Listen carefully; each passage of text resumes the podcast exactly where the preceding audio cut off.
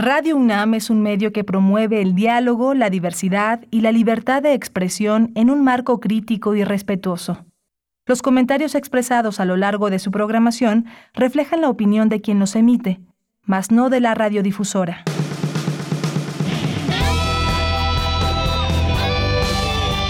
Prisma RU. Relatamos al mundo.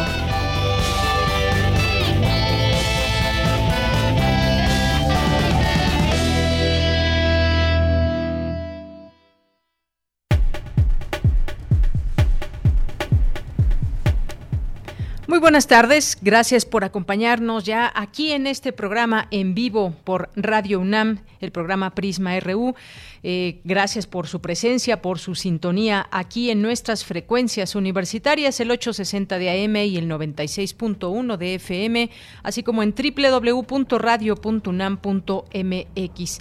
Bien, pues mucha información como todos los días, después de algunos días de asueto que tuvieron algunas personas, el calendario de la SEP que marca 1 y 2 de noviembre como días de eh, festivos, días de descanso y para muchos también de celebración de desfile y de pues, recordar a nuestros muertos. Bien, pues entre toda la información del día de hoy tenemos una que es importante para quienes tienen esta vacuna. La Organización Mundial de la Salud concedió el día de hoy una homologación en urgencia de la vacuna contra el coronavirus Covaxin del laboratorio indio Bharat Biotech. Esta vacuna eficaz en un 78% se recomienda para todas las personas a partir de 18 años. Buena eh, noticia para quienes tienen o pretenden vacunarse con Covaxin de este laboratorio de la India.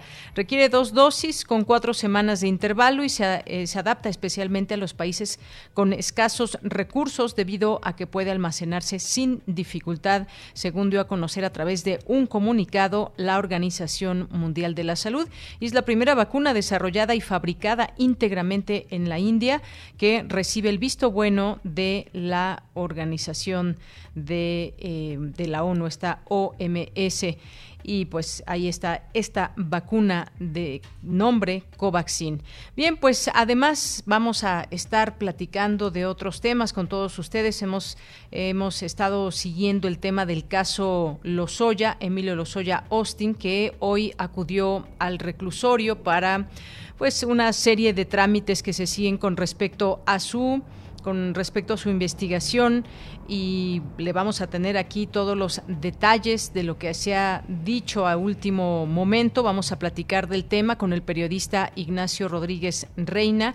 Una situación sin duda que seguimos con mucha atención por todo lo que hay en torno a este caso de corrupción.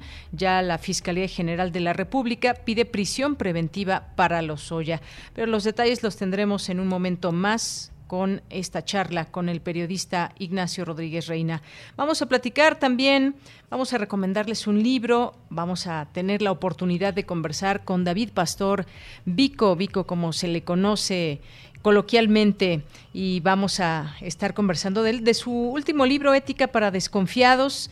Vico que es filósofo y pues tiene una manera de llegar al público, sobre todo juvenil, muy muy específica con un lenguaje claro, directo, estará por aquí con nosotros. Ya en esa segunda hora, pues también hemos estado siguiendo lo que sucede en la COP 26 y estos acuerdos que se han firmado sobre el metano y la deforestación Vamos a conversar del tema con el doctor Francisco Estrada Porrúa, que es investigador en el Centro de Ciencias de la Atmósfera de la UNAM y coordinador del programa de investigación en cambio climático. No se pierdan esta conversación. Eh, ¿Cuáles son estos o cuál es el alcance de estos acuerdos? Sin duda interesante lo que se ha logrado y esperemos que en la acción también. Hoy es miércoles, miércoles de ciencia, miércoles de sustenta, de cultura, de información nacional, internacional y universitaria, por supuesto. Así que quédese aquí con nosotros en Prisma RU. Saludos allá en cabina a mis compañeros Arturo González en los controles técnicos, Daniel Olivares en la producción, Denis Licea en la asistencia de producción y aquí en el micrófono les saluda Deyanira Morán. Pues muchas gracias por estar con nosotros. Vámonos a la información en resumen. Desde aquí, relatamos el mundo. Relatamos al mundo. Relatamos al mundo.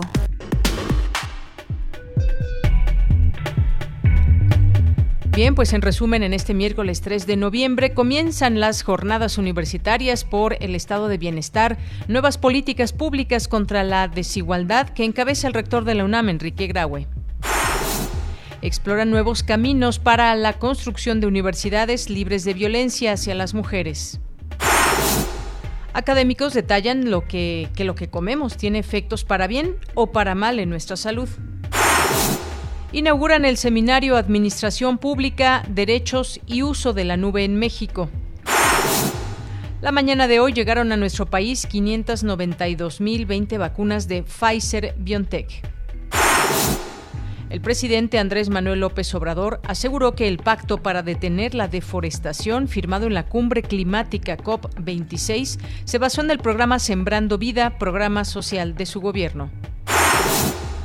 Las denuncias por violación han aumentado, mientras que las de feminicidio, violencia familiar y trata de personas van a la baja, señaló la Secretaría, secretaria de Seguridad y Protección Ciudadana, Rosa Isela Rodríguez. El juez de control en el reclusorio norte, Artemio Zúñiga, otorgó una prórroga de un mes para que el exdirector de Pemex, Emilio Lozoya, presente pruebas. Asimismo, la Fiscalía General de la República solicitó que se le imponga prisión preventiva justificada como cambio de medida cautelar al considerar el riesgo de fuga. En materia internacional, el presidente de la COP26, Alok Sharma, afirmó que los objetivos de la cumbre del clima que se celebra en Glasgow, Escocia, no se están desviando de los fijados en el Acuerdo de París y se mantiene cautelosamente optimista sobre el resultado final del encuentro. El Programa de las Naciones Unidas para el Medio Ambiente alerta que las temperaturas de las ciudades de todo el planeta están aumentando el doble de rápido que el promedio mundial, debido a la acelerada urbanización y el reemplazo de la vegetación por asfalto, estructuras de hormigón y demás obras de infraestructura. Importantes instituciones privadas de crédito de 45 países se comprometieron a financiar masivamente la descarbonización mundial para mitad de siglo, aunque la presidencia de la COP26 avisó que esa promesa no reemplaza a los fondos que las grandes economías adeudan a los países en desarrollo.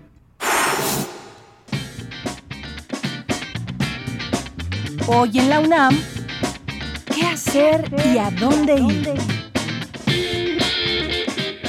En el marco de la jornada Camino a los Volcanes en las Artes, organizada por la Dirección de Literatura y Fomento a la Lectura y el Instituto de Geofísica de la UNAM, durante el mes de noviembre, la Filmoteca de la UNAM presenta el ciclo Camino a los Volcanes en el Cine, que contará con diversos largometrajes cuya historia gira en torno a los volcanes o fueron filmadas en estos escenarios naturales. Este ciclo lo podrás disfrutar todo el mes de noviembre a través del sitio oficial www.filmoteca.unam.mx. Recuerda que el Museo Universitario Arte Contemporáneo ya abrió sus puertas al público en general con actividades presenciales. Sin embargo, aún están disponibles recorridos virtuales y diversas exposiciones en línea, como las muestras de la Sala 10. El Donde Estoy va desapareciendo del artista visual Mariana Castillo de Val no con una explosión, de Laureana Toledo y un bosque de Max Esteban, además del recorrido virtual, 100 del MUAC, entre otras actividades en línea que se encuentran disponibles en el sitio oficial muac.unam.mx. Durante el confinamiento, el equipo de Cultura UNAM hizo frente a la pandemia de COVID-19 con una parrilla de contenidos hechos con el objetivo de seguir la recomendación de quedarnos en casa para protegernos. Dicho material fue realizado por las y los bailarines del taller coreográfico de la UNAM, creando el ciclo Cultura UNAM en casa. Aún puedes consultar los tutoriales de rutinas de entrenamiento y relajación para acondicionar el cuerpo y continuar cuidándonos en casa. Disfruta de más de 25 tutoriales que se encuentran disponibles en el canal oficial del taller coreográfico de la UNAM y recuerda, no bajemos la guardia frente a la COVID-19. La prevención es tarea de todos.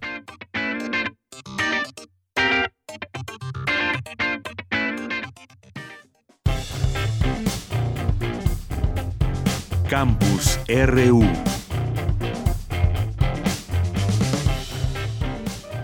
Una de la tarde con 13 minutos. Entramos a esta hora a nuestro campus universitario. Jornadas universitarias por el estado de bienestar, nuevas políticas públicas contra la desigualdad. Y ya mi compañera Virginia Sánchez nos tiene toda esta información al momento. ¿Qué tal, Vicky? Muy buenas tardes. Hola, ¿qué tal, Deya? Muy buenas tardes a ti y al auditorio de Prisma RU. Pues en respuesta a la convocatoria hecha por el Grupo de Transición Hacendaria para responder a la necesidad de analizar exhaustivamente las diferentes aristas que integran la reforma fiscal integral y consolidar la implementación de políticas públicas acordes con la realidad económica, las universidades convocadas y, otros, y otras instancias, otras entidades, presentaron su informe al respecto a través de las jornadas universitarias por el Estado de Bienestar, Nuevas Políticas Públicas contra la Desigualdad que se organiza en el Colegio de México. Al iniciar el evento en el que también participa el rector de la UNAM, Enrique Graue, la presidenta del Colegio de México, Silvia Yerguli, señaló que esta jornada es un ejemplo de las sinergias posibles, cuya agenda, dijo, es un reflejo de la problemática actual, como las desigualdades. Escuchémosla desigualdades estructurales, históricas, la política social necesaria para revertir, revertirlas, temas de financiamiento público y necesidades de recursos institucionales y financieros para atender retos y sostener estrategias que se plasmen en políticas públicas y una discusión más amplia del estado de bienestar, de las políticas sociales y de las políticas hacendarias vinculadas las tres dimensiones, desigualdad, política social y política hacendaria. Se suman en este momento retos de antaño que tienen que ver, soy demógrafa, entonces me sale mi sesgo demográfico, con el contexto sociodemográfico actual y hacia el futuro. De ahí que encontremos temas como pensiones, sistema de cuidado, seguridad pública y necesidades en salud, educación y protección social, vinculados con la reestructuración tributaria necesaria ante la precariedad e insuficiencia recaudatoria del esquema fiscal vigente en el país. Por su parte, el diputado federal Alfonso Ramírez Cuellar señaló que estas jornadas son el reflejo de un acto de reivindicación universitaria. Escuchémoslo.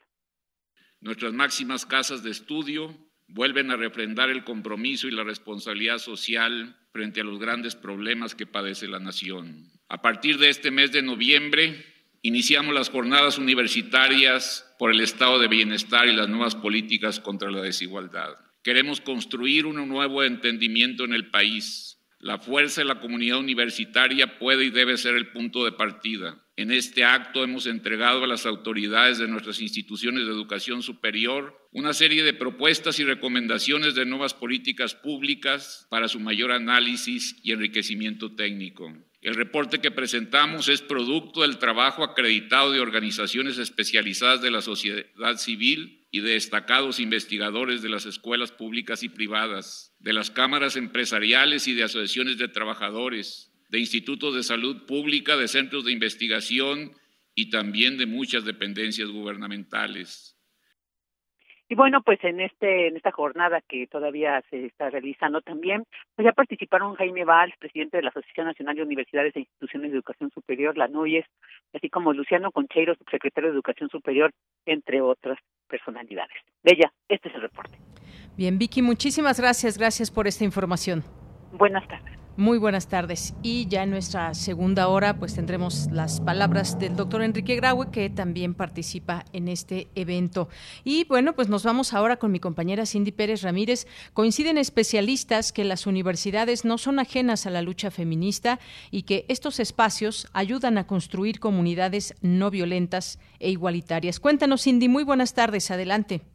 Deyanira, muy buenas tardes a ti y a todas las personas que están escuchando Prisma RU. En los últimos años, importantes movilizaciones de mujeres, sobre todo jóvenes, que retomando y actualizando las consignas del movimiento feminista han salido a las calles a exigir igualdad de derechos, seguridad, inclusión, libertad de decisión sobre el propio cuerpo y respeto. Las universidades no son ajenas a esta lucha, son espacios donde el conocimiento y los saberes son un camino para la emancipación y la construcción de comunidades no violentas, igualitarias, incluyentes y más justas. En la mesa redonda, las universidades ante la marea feminista, Tamara Martínez, coordinadora para la igualdad de género de la UNAM, se refirió a las acciones que ha implementado esta casa de estudios a favor de la perspectiva de género. Por ello, es que implementamos la escucha activa como base de nuestro trabajo para generar a partir de allí canales de diálogo y de comunicación no vertical, sino en espiral. También el tener reuniones constantes con las comisiones internas de igualdad de género de cada entidad universitaria. Sobre las demandas en los pliegos petitorios, ha permitido que la UNAM centre el trabajo en acciones específicas como son modificar la normativa universitaria, como es la tipificación de la violencia de género, hoy ya una causa grave de atención en la universidad, la modificación de estructura del tribunal universitario, también con la creación y o la modificación de estructuras universitarias, tanto para la atención de violencia de género como para la prevención y para la política institucional para la igualdad de género. En tanto, Diana Mafía, docente e investigadora del Instituto Interdisciplinario de Estudios de Género de la Universidad de Buenos Aires, se refirió al caso argentino en torno a la participación de las mujeres en los estudios superiores. El ingreso a la universidad fue difícil en dos aspectos que me parece interesante diferenciar. Uno tiene que ver con la evolución de la matrícula femenina. ¿Cuántas mujeres? Eran muy poquitas a principios del siglo XX.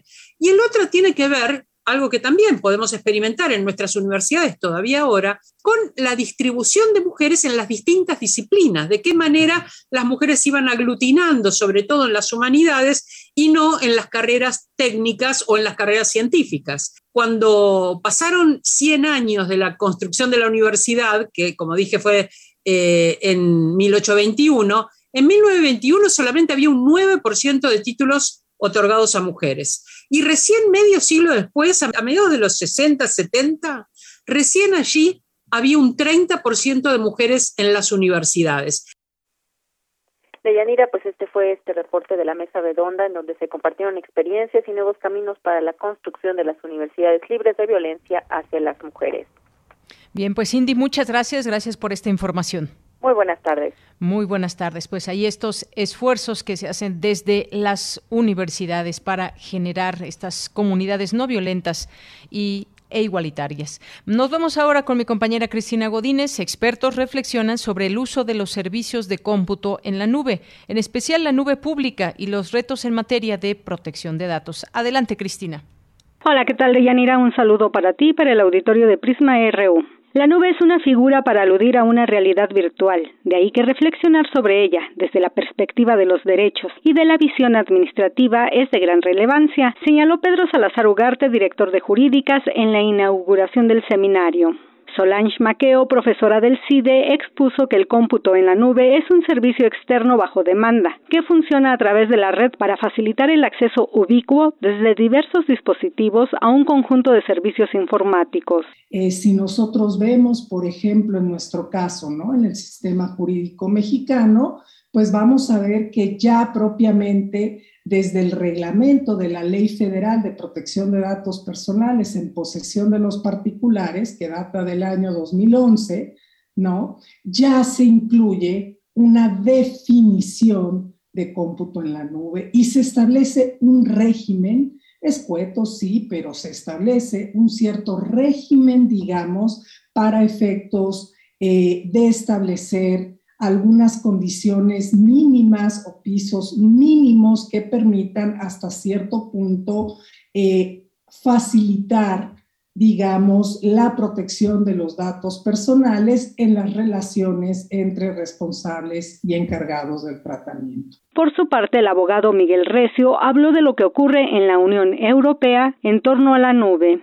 haría que hubiera que estar modificando constantemente la normativa o normatividad aplicable en cada uno de los casos. Eh, haría que esa normatividad pueda quedar rápidamente obsoleta. La evolución tecnológica es mucho más rápida, eh, no puede esperar al paso del legislador en este caso. Creo que aquí sí es fundamental ese soft law, eh, que incluso en el caso de la nube va a permitir buscar soluciones adecuadas, incluso diría soluciones adecuadas que en este momento desde el punto de vista de la Unión Europea se está ya tratando la cuestión relativa incluso a códigos de conducta bajo el Reglamento General de, eh, de Protección de Datos para transferencias internacionales mm, eh, de, datos en la nube. Y en la nube obviamente es esencial poder transferir datos personales a otro lugar. Incluso creo que también hay algo que es fundamental o esencial. Hay que entender que la nube no es una cuestión de dónde están los datos, sino de quién tiene los datos. El también especialista en propiedad intelectual señaló que lo esencial es entender que los principios deben estar en la normatividad para mantener la protección adecuada de los datos personales y por ende proteger a las personas. De Yanira, este es mi reporte. Buenas tardes. Muchas gracias, Cristina Godínez. Muy buenas tardes. Prisma RU. Relatamos al mundo. Porque tu opinión es importante, síguenos en nuestras redes sociales, en Facebook como Prisma RU y en Twitter como arroba PrismaRU. Una de la tarde con 23 minutos y una expectativa que se generó desde muy temprano fueron pues estos escenarios para Emilio Lozoya, qué pasaría en la audiencia de este miércoles, eh, qué le favorecería o no en esta audiencia.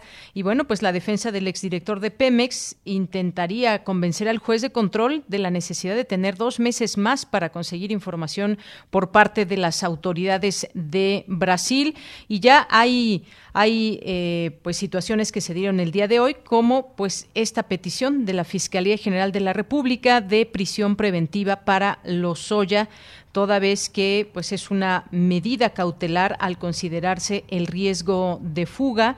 Y también bueno pues en esta audiencia y en el reclusorio norte pues cuenta con dos eh, se habló de este dato que Lozoya cuenta con dos millones de euros si tiene familiares fuera del país entre ellos su esposa quien radica en Alemania además de una red de amigos que le pueden ayudar a evadir la justicia es lo que argumentó la FGR tras esta decisión eh, y tras la petición de audiencia, se encaminó a considerar la demanda del Ministerio Público Federal. Pero sigamos este caso también desde esta perspectiva, desde esta óptica periodística. Ya está en la línea telefónica Ignacio Rodríguez Reina, periodista, fundador de Quinto Elemento Lab, fundador y director de MX y ha sido colaborador de distintos medios de comunicación, entre ellos el, el Universal, Milenio, Reforma y La Jornada.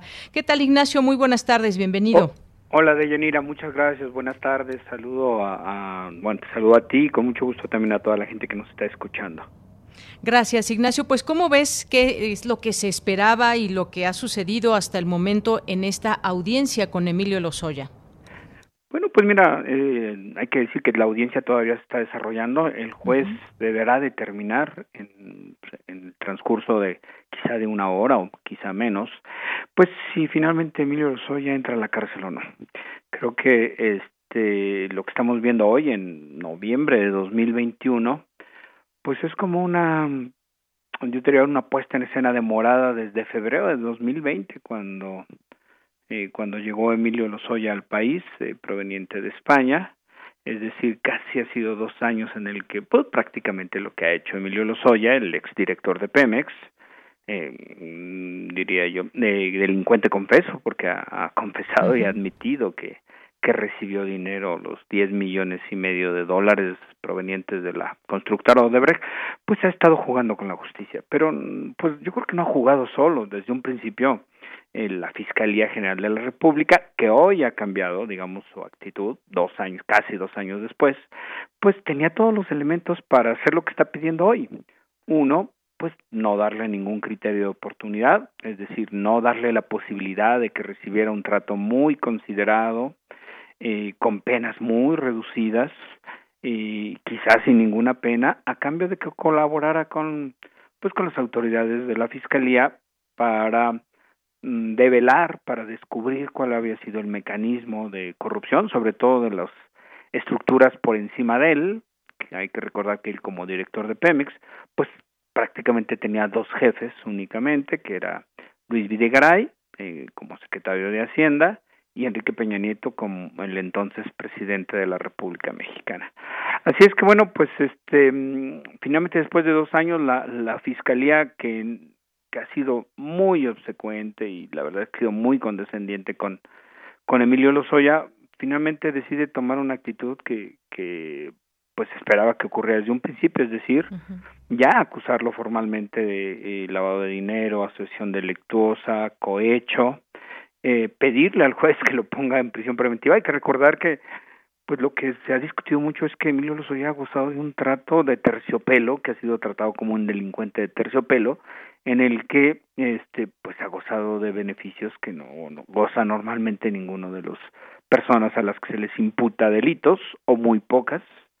Y este pues se le ha acabado este esta luna de miel no eh, que algunos podrán pensar, bueno, se tardó mucho la fiscalía, este, o fue sorprendida por Emilio Lozoya eh, desde un principio. Yo diría que no, que la fiscalía era parte de este juego y que, pues mira, al, al final de cuentas se está dando una vuelta, digamos, estamos por esperar.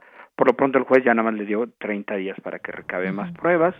Este, la fiscalía ya cambió completamente su actitud eh, y el juez dictaminará si se queda en prisión preventiva o no, lo que implicará, sí, me creo yo, un, giro de tuerca.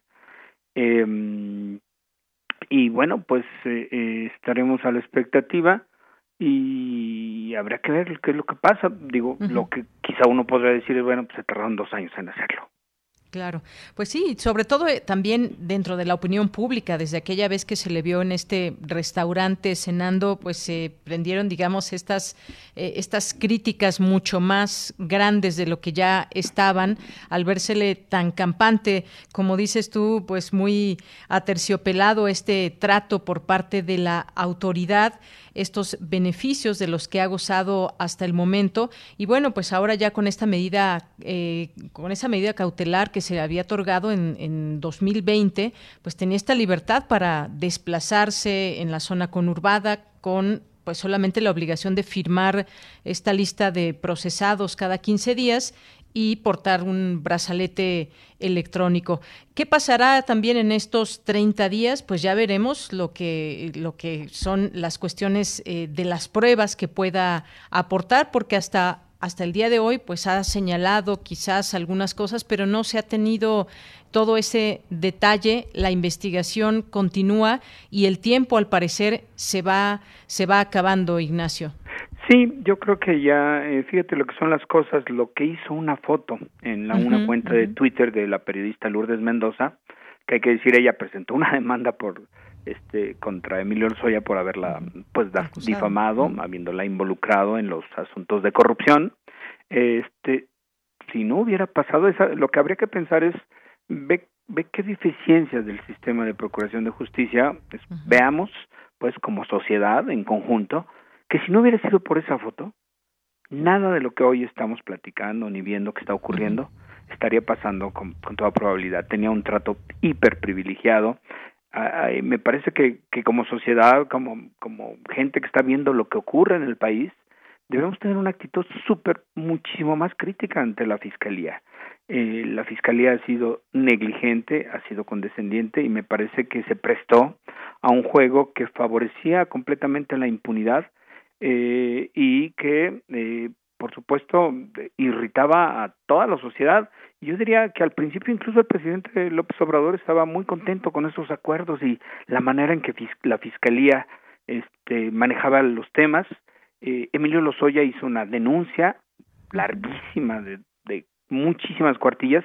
La verdad es que, pues, escribiendo las cosas que la fiscalía quería que escribiera, y la fiscalía pues realidad, en realidad no hacía gran cosa, ¿no? Digo, podríamos hablar de en otra ocasión de las enormes deficiencias de esta investigación en la que hay que comparar lo que ocurre en otros países como por ejemplo en Brasil, en Perú, en Panamá, en el que hay personajes procesados y nosotros estamos apenas empezando, eh, creo que en gran medida a que la Fiscalía no quería investigar y simplemente quería un acuerdo político que le permitiera eh, vanagloriarse y eh, difundir una supuesta eficacia de la justicia que hemos visto que este, se les cayó y que hoy verdaderamente está empezando. Y dices algo importante, Ignacio Rodríguez Reina, en torno a que, y aquí me detengo, dices que con toda probabilidad, si no se hubiese visto esa fotografía de Emilio Lozoya, tal vez nada de esto estuviera pasando. Es decir, hubo un empuje ahí de la opinión pública más que de la justicia desde tu punto de vista. Sí, yo creo que fue justo eh, esta reacción de molestia, de extrañeza, de exhibir el trato desigual a personas que están imputadas, que en este caso era favoreciendo a Emilio Lozoya, pues si no hubiéramos visto esa foto, es muy probable que no hubiera pasado. Es decir, la Fiscalía reacciona, primero porque ya en la presidencia de la República también eh, eh, Andrés Manuel López Obrador dice, bueno, ya se pasaron, ¿no? Y eso que es muy cuidadoso. después de que le preguntan de la circulación de estas imágenes, y entonces, pues entonces sí la fiscalía reacciona, que eso nos daría para otro tema. Yo creo que esta fiscalía que queríamos autónoma porque pensábamos que era un elemento importante en tener un sistema de procuración verdaderamente independiente, profesional, riguroso, que no fabricara delitos, pues se ve que no es verdad, eh, sí, que hay una dependencia eh, tácita de, eh, no es una fiscalía independiente y me parece que es una fiscalía que no solo en este caso, eh, habría que ver muchos otros casos, es una fiscalía que pues no funciona y que no está haciendo el trabajo como un órgano de procuración de justicia. Una, una eh, fiscalía que no es pulcra desde tu punto de vista y este tema de la autonomía que mucho se ha dicho y el presidente siempre dice, bueno, es que es una fiscalía autónoma que trabaja bajo esas características, pero pues esto que está sucediendo nos vuelve a, a dejar, digamos, un poco en el escenario este tema de la autonomía y cómo está trabajando, pues no solamente en este caso, ahora estamos hablando de este caso de Emilio Lozoya, específicamente, pero pues desde tu punto de vista no ha sido lo más pulcra esta, esta investigación y sobre todo el tema de la autonomía. Sí, mira, yo creo que no ha habido investigación, eso es lo peor del caso. La gran mayoría de las constancias que hay en la carpeta de investigación fueron obtenidas por los fiscales brasileños. En Quinto Elemento Lab quizá la gente haya escuchado, eh, hicimos una investigación, la organización a la que yo trabajo, pertenezco, y soy fundador, en el que aportamos muchísima, muchísima información, ¿no? Este, que obtuvimos nosotros del Supremo Tribunal de Justicia de Brasil. Es la misma, la gran mayoría eh, de la que está en la carpeta de investigación. Eh, había elementos había documentos, había transferencias, había testimonios grabados, había testimonios escritos, había la confesión de cómo se le había dado todas las transferencias, cuáles habían sido las negociaciones, en dónde se habían hecho, que en qué fecha se había transferido cuántos millones o cientos de miles de dólares, es decir, pues prácticamente era una una investigación hecha. ¿Qué faltaba? Pues que la fiscalía formalizara, este, hiciera acuerdos con, eh, con su homóloga brasileña y de otros países, que terminara de amarrar y que accediera a llegar a un acuerdo con quienes han confesado en Brasil que le dieron el dinero a, a, Emilio Lozoya. Bueno, nada de eso hizo. Con un pretexto, muchos pretextos, pero dos, dos que a mí me parecen, eh, pues que se, se caen por su propio peso, por un poco por lo absurdo, es que eh, la Fiscalía Mexicana desde un principio le dijo a Brasil, ok, dame la información, pero me la tienes que traducir al español, si no, no te la puedo aceptar. Entonces, por supuesto, los brasileños se reían y decían, oye, por Dios, no te vamos a traducir para ti. Si quieres la información, ahí está. Y la otra es que, eh, a diferencia de muchos otros países de Latinoamérica que consideraron que llegar a un acuerdo con los ejecutivos brasileños era importante porque se podían tener sus testimonios de manera directa eh, y con el compromiso solamente, bueno, tú ya estás siendo juzgado en Brasil, pues en México ya no te vamos a juzgar porque sería juzgarte doblemente porque pues los actos de corrupción los cometiste en México, pero nos interesa en todo caso juzgar a los mexicanos. Tú, brasileño, ya estás siendo juzgado por Brasil. Bueno, argumentando una, me parece, pues pre falsa soberanía judicial diciendo que México no podía acceder a esos acuerdos. Siempre se ha negado a, hacer eso y por lo tanto eso ha retrasado muchísimo. En realidad me parece que la Fiscalía desde el sexenio de eh, Peña Nieto cuando era Procuraduría y hoy en este sexenio ha hecho todo lo posible por no investigar el caso. eh, es lamentable y eso yo creo que coloca en el centro del debate público si esta fiscalía es la que la que el país se merece, la que esta ola de violencia, de corrupción y de impunidad eh, merece, me parece que hay que volver a dar el debate. No es una fiscalía que nos funcione como como tú decías, hay infinidad de casos que podríamos mencionar en el que mm, su actuación ha sido todo menos pulcra. Pues bueno, esto es parte de lo que enmarca esta investigación o mm, casi nula investigación o lo que tenemos ya, digamos, como frutos de esta investigación, porque estamos ante un caso, una ruta de corrupción enorme, como se ha constatado eh, también a través de Quinto Elemento Lab y muchos medios de comunicación, donde pues se ha denunciado esta trama de, de corrupción. Es un escándalo gigantesco ante lo que estamos y que se tenga a un supuesto pez gordo en este, en este sentido, pero que no, que se tengan muy pocas nueces, pues eso es lo que, lo que no cuadra con esta investigación. Veremos qué sucede en los próximos 30 días, que es el tiempo que se da a Emilio Lozoya para que aporte más pruebas y pues no se esté jugando a la justicia en todo caso. Pero ya veremos, ya veremos, Ignacio, qué es lo que sucede y seguramente pues tendremos oportunidad de hablar en otro momento de cómo sigue este caso.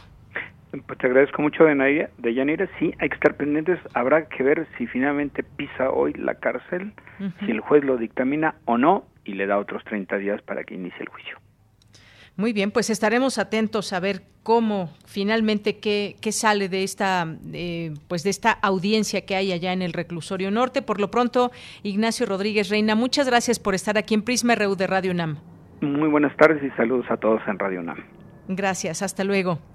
Bien, pues fue el periodista Ignacio Rodríguez Reina, fundador de Quinto Elemento Lab y pues ha trabajado en distintos medios de comunicación aquí en nuestro país y este tema en específico de Emilio Lozoya que nos deja todavía con distintas preguntas, acaso reclamos también sobre la justicia que se, eh, que se está llevando a cabo, que pesa eh, sobre Emilio Lozoya, la poca quizás claridad que hemos tenido en este caso eh, sobre Odebrecht y otras cuestiones también que pues nos deberían de dirigir hacia esa ruta del dinero, hacia esa ruta de quién pudo haber participado más, sobre todo con elementos y con pruebas, porque solamente así se puede ejercer la justicia. Seguimos al tanto de este caso. Continuamos.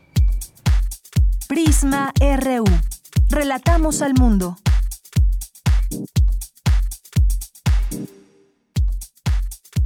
Tu opinión es muy importante. Escríbenos al correo electrónico prisma.radiounam@gmail.com. Una de la tarde con 40 minutos y bueno, pues vamos a, a, cambiar de tema completamente y vamos a hablar de el último libro de David Pastor Vico, Ética para desconfiados, filosofía esencial para sobrevivir a este mundo hostil. Vico, ¿cómo estás? Muy buenas tardes, bienvenido. Muy buenas tardes, doña Pues muy bien, muy contento de, hablar nuevamente a mi casa, Radio UNAM. Así que feliz de poder compartir con ustedes pues esta nueva aventura, Ética para Desconfiados. Efectivamente, Vico, pues muchas gracias eh, y también, por supuesto, esta es tu casa. Déjenme decirles que Vico para quien aún no lo conoce, que no creo que ya en este espacio no lo conozcan, porque ya hemos hablado de él y con él, es un filósofo especializado en ética de la comunicación, profesor de asesoría y tutoría pedagógica en la Dirección General del Deporte Universitario de la UNAM. Tiene a su cargo también el podcast yo te explico filosofía y seguramente si hay por ahí estudiantes escuchándonos, quizás hayan estado en alguna de sus conferencias, en estas eh, bienvenidas que se dan cuando, pues, cuando todo era presencial. estamos hablando antes de 2020 y pues Vico, me gustaría que nos platicaras un poco de este nuevo libro, qué es lo que puede encontrar las personas que vayan a leer en este, que se vayan a perder entre estas, entre estas páginas y encontrar también Vico. Pues eh, bueno, pues este libro es una, creo que es una apuesta necesaria. Si en mi primer libro, Filosofía para Desconfiado, ha sido un acercamiento de la filosofía al ego, al que no conocía este mundo, y se la hacía pues un poco más fácil, no tan cargada, no tan pesada, con un lenguaje cómodo, asequible. En este libro lo que intento es dar solución a esos grandes dilemas que se nos vienen encima, sobre todo los más jóvenes, después de casi dos años de encierro, cuando les estamos pidiendo una vuelta a la presencialidad poco a poco, les estamos pidiendo una vuelta a la normalidad, pero ¿a qué normalidad? Porque con la adolescencia un año es como un siglo, así que dos años, imagínate, ¿no? Eh, se han perdido muchas cosas, se han olvidado otras tantas, y la ética pues no es más que esa disciplina filosófica que habla eh, sobre cómo nos relacionamos los unos con los otros y también dentro de lo que son las disciplinas filosóficas es la más útil de todas. Esto es, esto es muy importante que la gente entienda que la ética no es esa cosa aburrida que habla de bien ni mal, de eso no se habla en mi libro ni una sola de sus 224 páginas, no hay ningún tipo de concepción acerca del bien o del mal, eso es moral o moralina, la ética lo que intenta es cambiar el mundo a través de nosotros, ¿no? Y eso es lo que planteo en este libro y sobre todo dar soluciones. Los filósofos, como todo el mundo sabe, somos expertos en preguntar, pero somos muy malos en contestar. Así que en este libro lo que intenté para este público más joven o para sus padres que tengan eh, preocupaciones por sus hijos, pues es dar soluciones a estos problemas como la incertidumbre ante el mundo, la desconfianza, el cómo eh, poder llegar a ser felices, si es bueno confiar o tener amigos, si sirve para algo, bueno, pues un poco esas grandes preguntas, porque en el fondo, eh, compañera, a pesar de que las eh, coyunturas han cambiado, los seres humanos somos los mismos y nuestras preocupaciones son básicamente iguales siempre.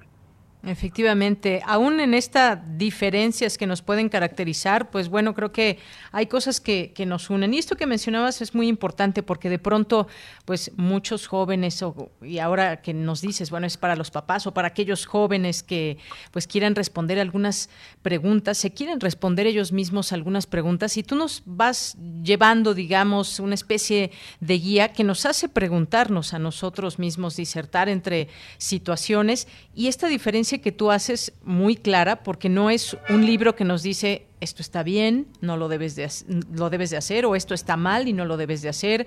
No es un libro que nos eh, impone una moral, sino nos hablas de la ética y me gustaría que nos platiques un poco porque tú pones además ejemplos y nos llevas, digamos, de, de la mano, pero también de pronto nos sueltas para que nosotros mismos nos hagamos preguntas. Este tema de, de la ética ¿hasta dónde nos, nos puede llevar?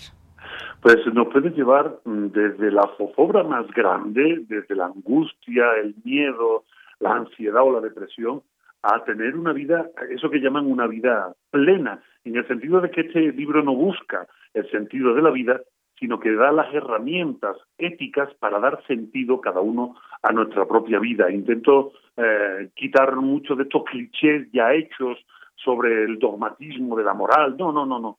La ética no es más que el espacio y el modo de relación de los animales humanos.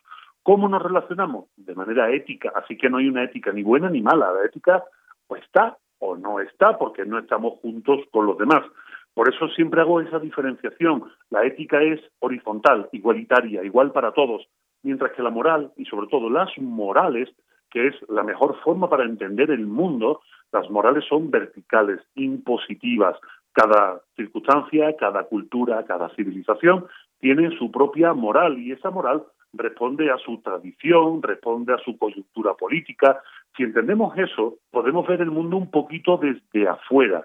Y además, una de las cosas a las que apelo constantemente en el libro es a que ese camino que tenemos que hacer todos los seres humanos, pues no lo hagamos solos, que no tiene sentido, que ya que hablamos de ética, algo que a lo mejor se sorprende en nuestros oyentes es que personajes tan aparentemente difíciles de entender como Aristóteles dedica en su libro dedicado a la ética para su hijo Nicómaco muchos capítulos a hablar de algo tan maravilloso y esencial como la amistad.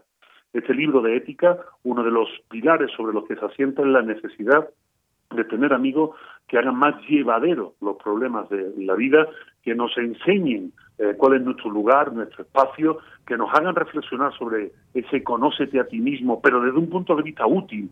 Conócete a ti mismo para saber en qué eres bueno para los demás, ayudar a los demás y que esto te revierte algo muy positivo. Los griegos lo sabían. Cuando hablaban de ética, no solo hablaban de ética, hablaban de ética y de felicidad. La ética, el camino de la moral para llegar a la felicidad, del cómo hacer y del cómo discurrir. De esto trata de hacer muchas reflexiones, pero sobre todo, de verdad, quiero que quede muy claro, es un libro que ayuda, pero no es de autoayuda, aunque lo vayan a encontrar en las tiendas departamentales, en ese stand de la autoayuda, porque ya no hay un stand para los libros de filosofía, que creo que es algo muy triste. Así es, sí, efectivamente no es, no es un libro de autoayuda. Y, y, ahora que pues nos centras también en esta, en esta edad de la adolescencia y la juventud, donde de pronto pues sentimos eh, pocas certezas y cuando miramos hacia el futuro, pues eh, vemos un escenario gris o simplemente no podemos respondernos exactamente porque porque no sabemos a dónde encaminar nuestros pasos. Es una edad, de alguna manera, eh, de la confusión, Vico, una, o, también una edad para responder, eh, respondernos a nosotros mismos hacia dónde vamos y cómo, con qué elementos podemos estar en este, en este mundo y ahora con todas las características que le podemos eh, poner, que si el cambio climático, que qué va a pasar con las siguientes generaciones. Hay, hay incerteza, poca certidumbre, vaya, en este sentido. Pues, ¿cómo, eh, cómo, cómo ves esas preguntas? Me parece que todas son válidas y hay muchas preguntas que tú vas respondiendo en este libro. Por ejemplo, ¿qué hago con toda esta incertidumbre? es que eh, realmente la juventud, y no solo la juventud, también los que somos más mayores, aunque vemos nuestra vida más o menos solucionada, también nos aqueja la incertidumbre y sobre todo la incertidumbre por qué les pasará a, a nuestros hijos, a nuestros seres queridos.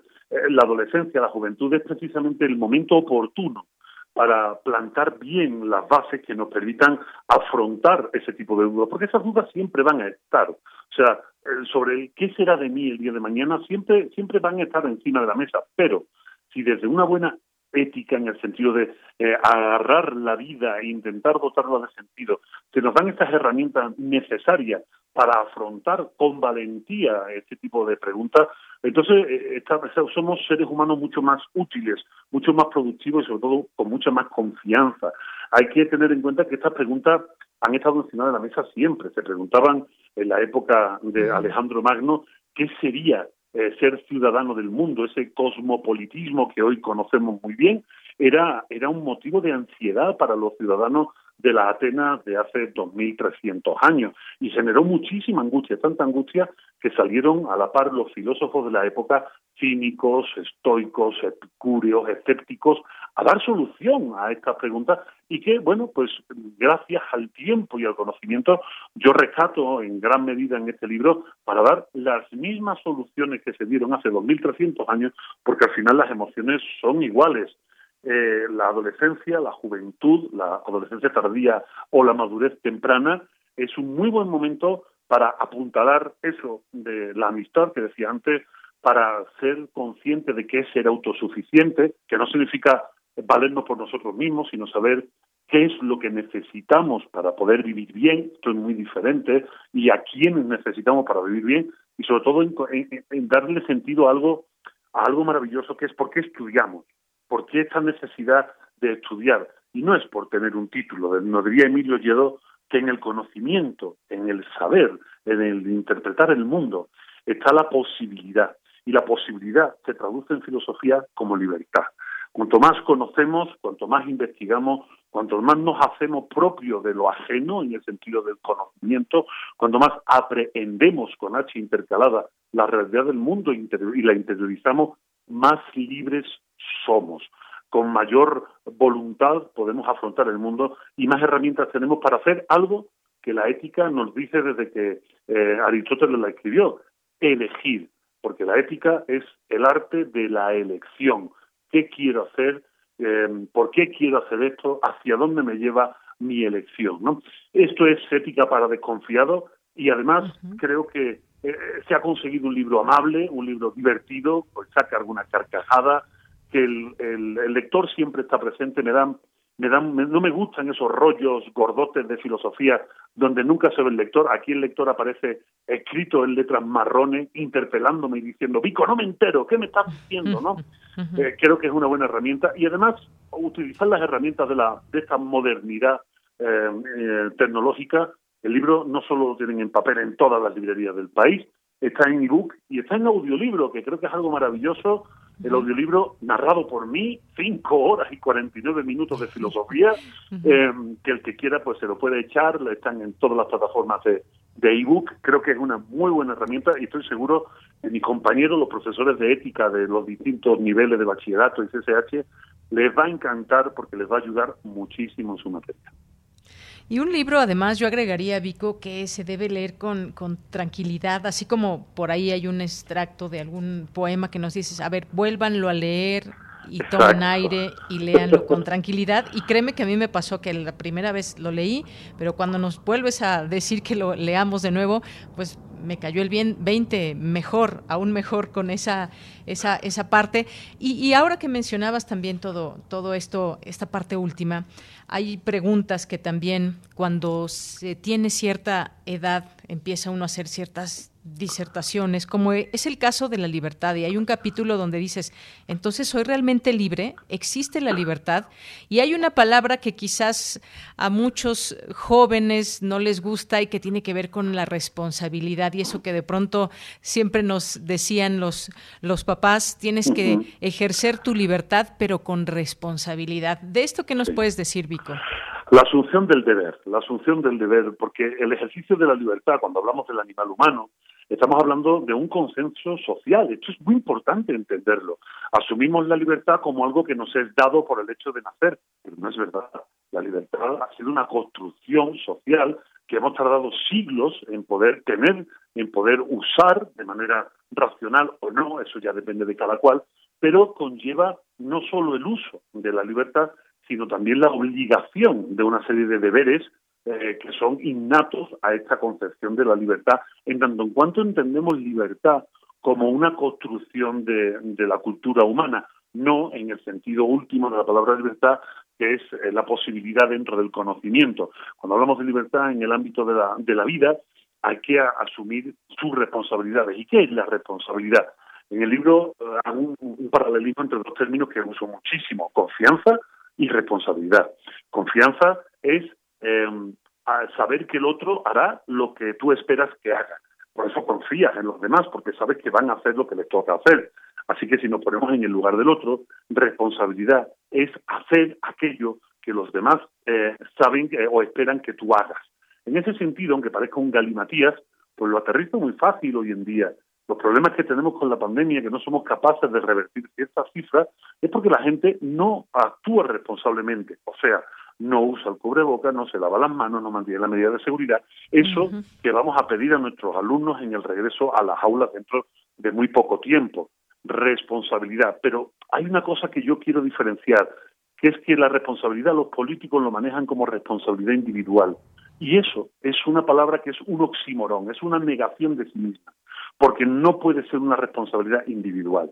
La responsabilidad siempre es social es común. Cuando nosotros somos responsables es porque hacemos lo que los demás esperan que hagamos, no hacemos lo que yo debo de hacer por un sentido absoluto del deber. No, no, no. El sentido es con los otros, la responsabilidad es con los otros, ¿no?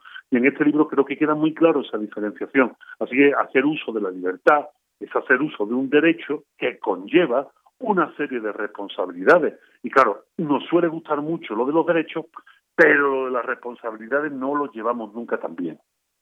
Efectivamente, pues estas y otras cosas pueden encontrar en el nuevo libro de, de, Vico. Hay una parte también, Vico, cuando se rompe el nosotros y cómo nos vemos nosotros ante, ante el otro y ante los demás. Esa parte también me, me gustó mucho, mucha filosofía en ese sentido.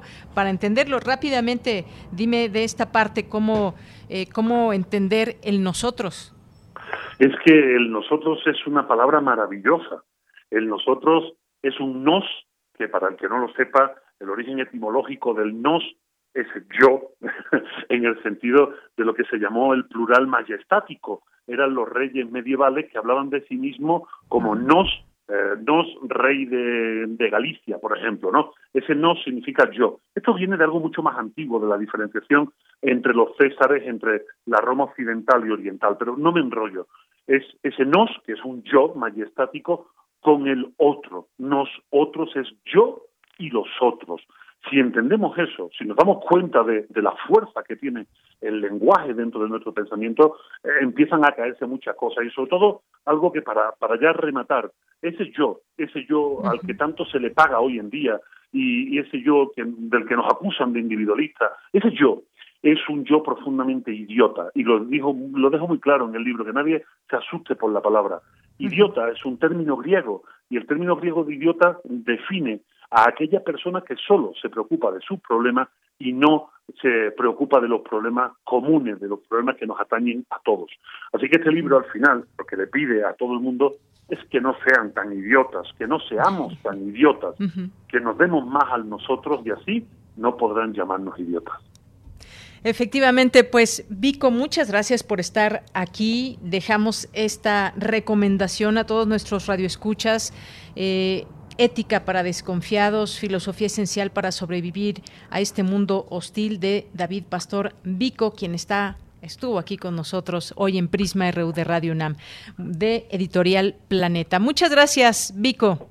Un abrazo muy fuerte y nos vemos muy pronto. Claro que sí. Hasta luego. Un abrazo. Adiós. Bien, pues vamos ahora a continuar antes de irnos al corte con esta invitación que nos deja Dulce Wet.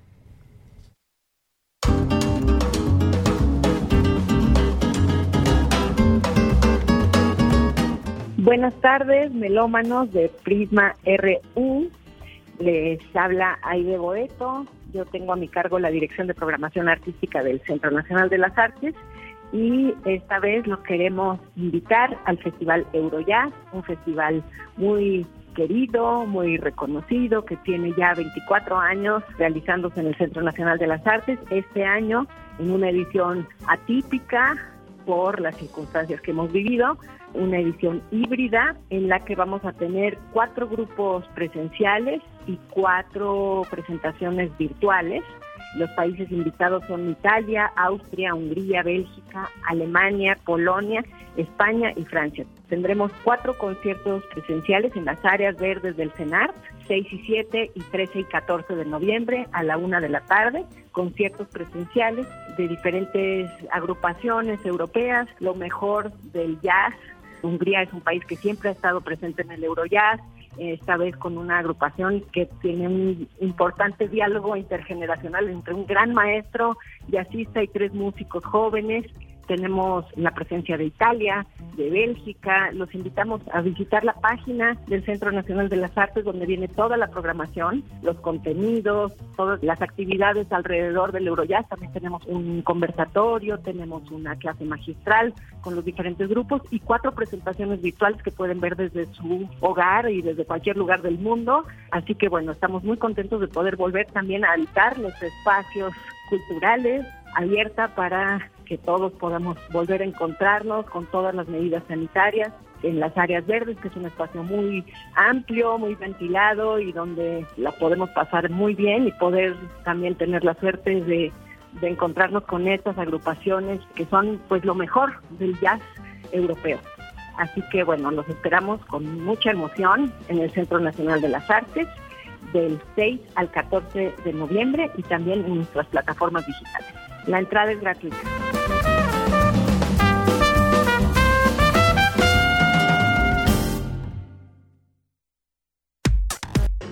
Prisma RU. Relatamos al mundo. La comunicación es un sistema tan complejo que la mayor parte de ella no se basa en lo que dices, sino en cómo lo dices. Radio UNAM te invita a conocer la diferencia entre el habla improvisada y un discurso bien estructurado en el curso Oratoria y Dominio de la Voz en Línea, impartido por Sergio Rued, todos los sábados de las 10 a las 12 horas, del 6 de noviembre al 8 de enero a través de Zoom. Informes e inscripciones al correo cursosrunam.gmail.com. La diferencia entre decir y comunicar. Radio UNAM. Experiencia sonora.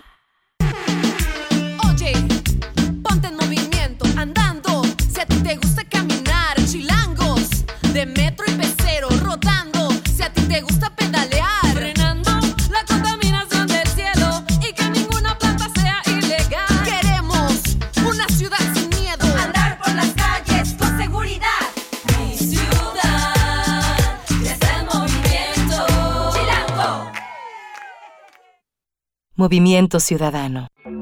Fentanilo, heroína, cocaína, piedra, cristal. No importa qué droga te metas, de todas formas te destruyes. La sangre de las drogas nos mancha a todos. Mejor métete esto en la cabeza. Si te drogas, te dañas. Si necesitas ayuda, Llama a la línea de la vida 800-911-2000. Para vivir feliz, no necesitas meterte nada. Las comunidades indígenas germinan conocimiento, maravilla y tradición. Son el México profundo, el presente donde hilan un collar de flores. Xochicóscat, collar de flores, con Mardonio Carballo, lunes 10 de la mañana por Radio UNAM. Experiencia sonora. Un susurro. El epicentro de las vibraciones del mundo, donde lo mecánico entra al oído y lo sublima. Islas resonantes. Pensar el mundo a través del sonido. Entrevistas y reflexión sobre el arte de escuchar de la mano de Cintia García Leiva. Todos los martes a las 23 horas. Repetición, sábados 19 horas. Islas, Resonantes. Radio UNAM. Experiencia sonora. Queremos escuchar tu voz. Nuestro teléfono en cabina es 55 36 43 39. Mañana en la UNAM, ¿qué hacer y a dónde ir? El taller coreográfico de la UNAM vuelve a sus actividades presenciales. Disfruta todos los domingos de la programación que celebra este regreso a los escenarios. Este próximo domingo 7 de noviembre no te puedes perder el montaje, sones, sonatas y colores. Agenda tu cita semanal con la danza. Consulta la programación completa en www.danza.unam.mx. No te puedes perder una emisión más de la serie Calme Cali, una ventana para asomarnos a un mundo culturalmente diverso, difundiendo las lenguas originarias de México y la lucha por su conservación en voz de sus hablantes. Mañana jueves 4 de octubre, el programa aborda el tema Derechos de la Mujer Indígena, con la participación de Zenaida Gutiérrez, mujer ayuk de Tlahuitoltepec, Oaxaca, licenciada en Ciencias de la Comunicación, con posgrado en Género y Comunicación, quien hablará sobre su papel dentro de la Asamblea Nacional Política de Mujeres Indígenas y en la Asociación Civil Mujeres en Alianza. La serie Calme Cali se transmite todos los jueves a las 10 horas por nuestras frecuencias 96.1 de FM, 860 de AM y en línea www.radio.unam.mx. Teatro UNAM te invita al estreno de la obra Tiburón, de la dramaturga Luisa Pardo. En esta puesta en escena, el actor y director Lázaro Gavino Rodríguez evoca la etapa de evangelización en la isla Tiburón, en el estado de Sonora.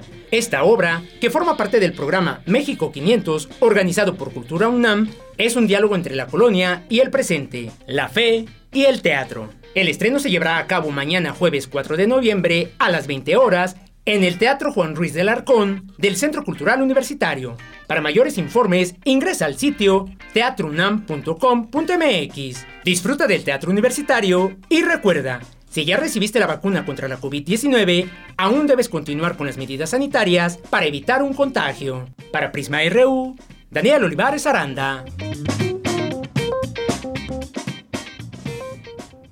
Bien, estamos de regreso aquí en Prisma RU, 2 de la tarde con 6 minutos. Gracias por seguir en esta sintonía a través de nuestras frecuencias 96.1 de FM y 860 de AM. También nos pueden escuchar a través de nuestra página de internet que es www.radio.unam.mx. De igual forma, en las distintas aplicaciones de, que hay para escuchar la radio y por supuesto también a quienes no nos escriben, pero están ahí siempre atentos y que nos los recuerdan en algún momento a través de alguna llamada a nuestra estación, a nuestra querida Radio UNAM, o a través de algún correo, también a través del correo de esta emisora. Así que pues muchas gracias a todos ustedes que están siempre presentes donde quiera que se encuentren. Les mandamos un saludo. Gracias también a todos los que nos están escribiendo en redes sociales, arroba Prisma RU en Twitter y Prisma RU en Facebook. Gracias a Jorge Morán Guzmán, a Fabián Robledo, a Mayra Elizondo. Dice abrazo grupal, alias bolita, bolita, ¿se acuerdan? ¿Alguien lo ha hecho? Yo creo que sí. Eh, el, esta, este abrazo grupal que se hace a alguna persona en particular. Dice, con los radioescuchas de Prisma R1 no se alcanza a ver, pero la del centro es de Yanira. Yo ya me vi todos por las, todos y todas por las visiones del bien común, la participación, el respeto, la inclusión, la solidaridad. Muchas gracias, Mayra. Efectivamente hay que pensar también en el en colectivo muchas veces los esfuerzos que podamos generar, y ahora lo estamos viendo con esta COP26, si no se hacen esfuerzos en general con las naciones y sus gobiernos y sus ciudadanos, pues poco se va a lograr. Hay que tener esta visión también de lo colectivo y cómo lograr cosas entre todos con participación, inclusión, solidaridad. Muchas gracias, Mayra por este mensaje. Jorge Morán nos dice cómo está el marco jurídico en México, cómo está nuestra Constitución. Está también este comentario, dice libertad, responsabilidad, obligación y disciplina. Recordemos que tu derecho termina donde empieza el mío. Una cita Benito Juárez. Eh, también Jorge nos dice, una conducta puede ser correcta, lógica y estéticamente, pero correctamente ética. Sugiere una mesa sobre la infodemia que ya resulta muy agresiva en México en particular la de varios periódicos, cadenas de radio y de televisión, todo el día hablan en forma tendenciosa y de odio. Gracias, Jorge. Sí, estaremos tomamos en cuenta estas opiniones y es un tema de verdad muy amplio y muy importante porque qué es lo que estamos generando también como información, cómo se da el mensaje también es algo muy importante al dar una noticia está completamente verificada, cómo se crean estas noticias falsas y no solamente eso, sino a veces son noticias que puedan tener eh, verdad, pero la manera en cómo, cómo sean dichas, cómo sean pronunciadas, cómo se da esta información, también tiene mucho que ver todo este eh, lo que enmarca una noticia. Muchas gracias. César Soto, Rosario Durán Martínez también eh, no está de acuerdo como, con esta investigación, con las características que las hace la actual Fiscalía. Eh, muchas gracias también Eduardo Mendoza. Gracias a Mario Navarrete Real que nos sigue enviando algunas fotografías y videos de este paseo que está haciendo por Michoacán. Muchas gracias también a nuestra defensora de Radio y TV UNAM, a Magdalena Acosta Urquidi y pues aquí también siempre atenta para que y estar atenta a los a las audiencias que pues nos escriben, que nos comentan, que sugieren. Muchas muchas gracias. Guerrero también aquí listo en el programa. Abel Fernández, Mario ya comentábamos. José Luis Sánchez nos dice, "Buen ombligo de semana y posmuertos." Eh, a todo el equipo. Dice, esperaba que se leyera mi calaverita, pero nada parece que mi expectativa fue demasiada y me decepcionó su convocatoria. Sé que no tengo muchas capacidades literarias, hice el esfuerzo como, como expuma, solo veo sus autocomplacencia. Ay, José Luis, pues qué lástima, no tuve oportunidad yo de verla, eh, de leerla, pero pues eh, incluimos, tratamos de incluir todas. Quizás llegó a destiempo, vamos a ver qué pasó con esta calaverita. Gracias por la participación y pues no, no se pedía que fuéramos expertos literarios ni mucho menos en hacer calaveritas. Era pues un poco esta comunicación con nuestros radioescuchas, así que pues vamos a ver qué, qué sucedió. José Luis, muchas gracias, gracias por el comentario y por mencionarlo. Gracias también a Lidia, a R. Guillermo, muchas gracias a David, que aquí está también presente, presente la chica del mar, Fundación UNAM, Silvia Torres Alamilla, Isabel, también muchas gracias, Raquel Martínez y a todos los que se vayan sumando. A Germora, muchas gracias por la invitación, un placer que estuvo por aquí también ayer con mi compañera Vicky. Eh, muchas gracias a todos los que nos están escribiendo seguimos siempre su lectura, seguimos eh, viendo sus mensajes. Diogenito, muchos saludos. Alfonso de Alba, me fascina ese aire helenista sobre el que levitan las entrevistas con los profesores de letras y filosofía de la universidad, muy propio y característico de los maestros Otto Cázares, Gran Vico. Y muchas gracias, Alfonso, por el comentario. Diana, hola a todos, qué bueno escucharte. Gracias, Diana. Naftali Zamora, nos manda muchos saludos, acá escuchando desde Deporte UNAM. Neftalí Zamora, muchos saludos, te mandamos un abrazo desde aquí. Eh, gracias por tu comentario y por estarnos escuchando y a todo a todo el equipo de Deporte UNAM, por supuesto. Jorge Morán Guzmán también ya decíamos y los que vayan sumando aquí en estas redes sociales. Pues nos vamos ahora, nos vamos ahora a la información me voy a enlazar con mi compañera Virginia Sánchez, que nos tiene información desde la primera hora. Ya nos daba cuenta de este evento de jornadas universitarias, nuevas políticas públicas contra la desigualdad y nos tiene ya más información. ¿Qué tal, Vicky? Buenas tardes. Hola, Bella. Nuevamente, muy buenas tardes a ti y al auditorio de Prisma RU. Así, bueno, pues vamos a compartir lo que se escuchó en la conclusión de esta inauguración de estas jornadas universitarias por el Estado de Bienestar nuevas políticas públicas contra la desigualdad que de manera presencial pues se organizan en el Colegio de México. Y ahí para concluirles el rector de la UNAM, Enrique Graue, agradeció en nombre de la de nuestra máxima casa de estudios y de las universidades presentes que se haya conformado este grupo de trabajo constituido a través del grupo de transición hacendaria y dijo que representa el inicio pues de estas jornadas porque es necesario socializar este diagnóstico y enriquecerlo con los problemas regionales y estatales mencionados. También señaló que no es necesario ser economista para tener claro que el espacio fiscal tiene que crecer significativamente para aspirar a un estado de bienestar. Esto es lo que dijo. Necesitamos una nueva política sendaria, una nueva política tributaria para poder crecer este espacio y, por supuesto, distribuirlo mejor. Es la única forma en la que podremos aspirar a un estado de bienestar y a disminuir las lacerantes desigualdades que bien planteaba el licenciado Ramírez Cuellar. Trabajaremos de la mano cada vez que a la Universidad Nacional Autónoma de México la convoquen y desde nuestro propio seno seguiremos insistiendo en la necesidad de transformar a México y para ello cuente con nosotros, por supuesto, todo el grupo aquí presente, las universidades, a través de nuestros programas, y aquí agradecer también la participación del Programa Universitario de Estudios de Desarrollo, encabezado por el doctor Orlando Cordera, y a todos los aquí presentes.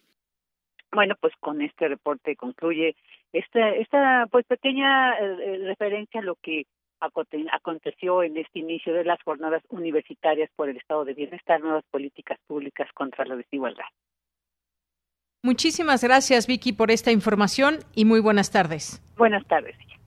Bien, pues hasta luego, Vicky. Y nos vamos ahora con la sección de sustenta de Daniel Olivares. Desarrollan universitarios del ITESO Guadalajara chicle con probióticos para combatir la caries y el mal aliento bucal.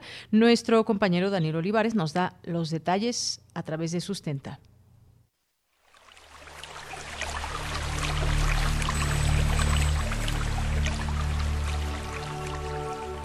Sustenta. Sustenta. Innovación universitaria en pro del medio ambiente.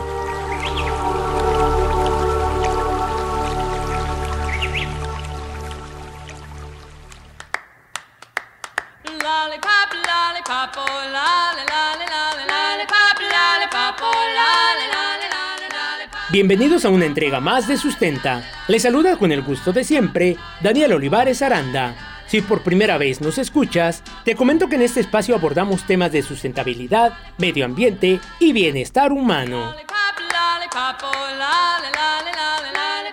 Hoy hablaremos acerca de un proyecto desarrollado por egresados del ITESO Guadalajara que busca combatir la caries y el mal aliento. Se trata de una goma de mascar con probióticos, para ello, tendremos la participación de Fernanda de la Rosa Flores, ingeniera en biotecnología, quien desarrolló el proyecto en colaboración con Diego Castorena. Los datos, números y cifras. Antes de comenzar, es importante saber que las enfermedades bucodentales constituyen una importante carga para el sector de la salud de muchos países y afectan a las personas durante toda su vida, causando dolor, molestias, desfiguración e incluso la muerte. Según la Organización Mundial de la Salud, se estima que las enfermedades bucodentales afectan a casi 3.500 millones de personas alrededor del mundo y más de 530 millones de niños sufren de caries dental en los llamados dientes de leche. Ante esta situación, Diego Castorena y Fernanda de la Rosa, egresados del ITESO Guadalajara, diseñaron una goma de mascar con probióticos que combate la caries y el mal aliento. Fernanda de la Rosa, muchas gracias por aceptar nuestra invitación para participar en este espacio de sustenta. Para comenzar, quisiera que nos platicaras ¿Cómo nace la idea de crear esta goma de mascar con probióticos? La idea surge a partir de la materia de bioproyectos, en donde se nos pedía desarrollar un producto con todo lo aprendido en la carrera. Y fue aquí que un día Diego y yo empezamos a pensar en desarrollar algo que fuera benéfico para la salud. Y mientras estábamos investigando, un día llega Diego y me dice, ay, fíjate que mi hermana es dentista, me mostró unas piezas recién extraídas por problemas de caries y pues eso me llamó la atención y empecé a investigar el cómo se desarrollan las caries, cómo son los tratamientos que existen actualmente y fue ahí que decidimos pues buscar una alternativa para contrarrestar esta patología y todo lo que conlleva la salud bucal, pero desde un ámbito pues diferente, más bien para ser preventivo y no invasivo. Y fue aquí donde nace BioSmile, que es nuestra goma de mascar rellena de probióticos, los cuales se encuentran vivos y activos a diferencia pues de otros probióticos que existen actualmente en el mercado, ya que en cuanto entra en contacto con la boca comienza a actuar. Ahora bien, ingeniera de la Rosa, ¿Por qué eligieron una goma de mascar? El interés que tuvimos por irnos hacia la salud bucal fue que, ya que en México nueve de cada diez personas pues padecen caries o cualquier otra eh, problemática bucodental y pues no se queda solo en una simple caries o en que tengas una mala sonrisa, sino que esto es como el principio a patologías más serias, como la diabetes, enfermedades cardiovasculares. Y la razón por la cual nos metimos en la confitería es porque el mexicano promedio tiene un consumo de 5.2 kilogramos de dulces anuales, entonces vemos la necesidad de, de seguir consumiendo los dulces, no vamos a cambiar la mentalidad del mexicano, pero que el dulce te brinde un beneficio. Al ver que tenían tanto consumo en México, la parte de confitería, fue cuando decidimos ver cuál era la mejor opción y empezamos con gomitas, pero la gomita a veces no es tan aceptada por el, las personas o no es el material más adecuado porque esta matriz no nos permite como inyectar la goma, entonces fuimos descartando poco a poco dulces que no son viables hasta llegar a lo que es la goma de mascar, la cual prácticamente cuando estás masticando anda por toda la boca, entonces entraría en contacto con todas las piezas dentales y vimos que era como lo más viable meterlo ahorita en una goma, pretendemos hacer otros productos que sean del área de confitería para abarcar pues más áreas, pero por lo pronto es la goma, la goma de mascar va a tener sabor menta y tratamos de saber más sabores para que sea también a la grado de niños y también este recalcar que la goma va a ser baja en azúcar, pretendemos que sea libre de azúcares, estamos buscando un sustituto para que cualquier persona pues pueda consumirlo sin ningún problema. El componente principal de este producto son los probióticos.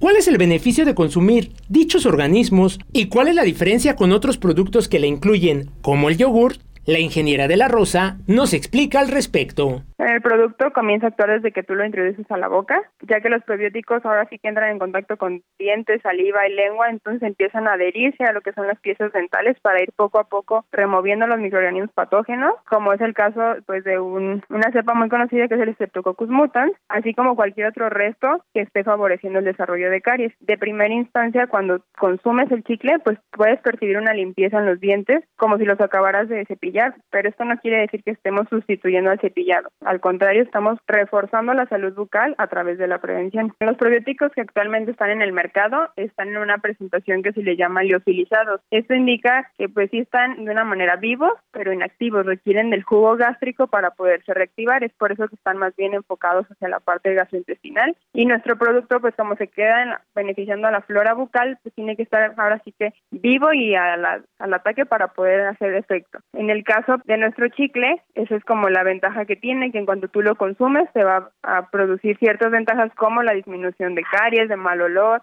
eh, va a ir disminuyendo lo que es la placa bacteriana, entonces es por eso que se siente como lisos los dientes, porque están, podría decir que acabas de hacer un limpiamiento más a fondo. Los ingenieros Diego Castorena y Fernanda de la Rosa han recibido el apoyo del ITESO Guadalajara desde un inicio a través de un equipo de trabajo conformado por Aleidis del Toro, Juan Carlos Mora y Fernando Tututi, con la supervisión de la profesora Julia Santamaría a través del programa para la mejora de la calidad, productividad y logística de la región industrial que forma parte del proyecto de aplicación profesional. Una vez que tuvimos la idea y el prototipo casi final, nos acercamos al ITESO para ver si había la oportunidad de abrir un pub destinado a lo que Biotech, nuestra empresa, y fue ahí donde nos asignaron a tres personas para que nos ayudaran en el estudio de mercado y en otro han estado colaborando, ahora sí que estamos de la mano con el ITESO para seguir avanzando en nuestro proyecto. Esta goma de mascar se encuentra en etapa de validación por parte de profesionales de la salud bucal a través de estudios y análisis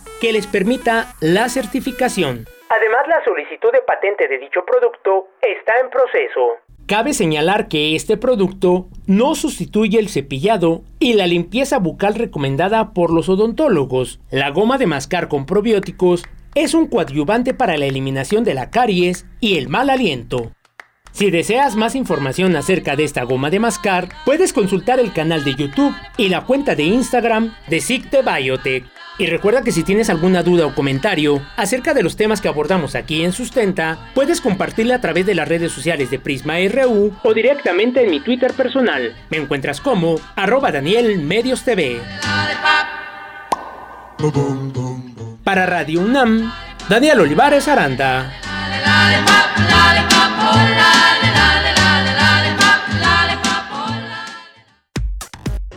Prisma RU.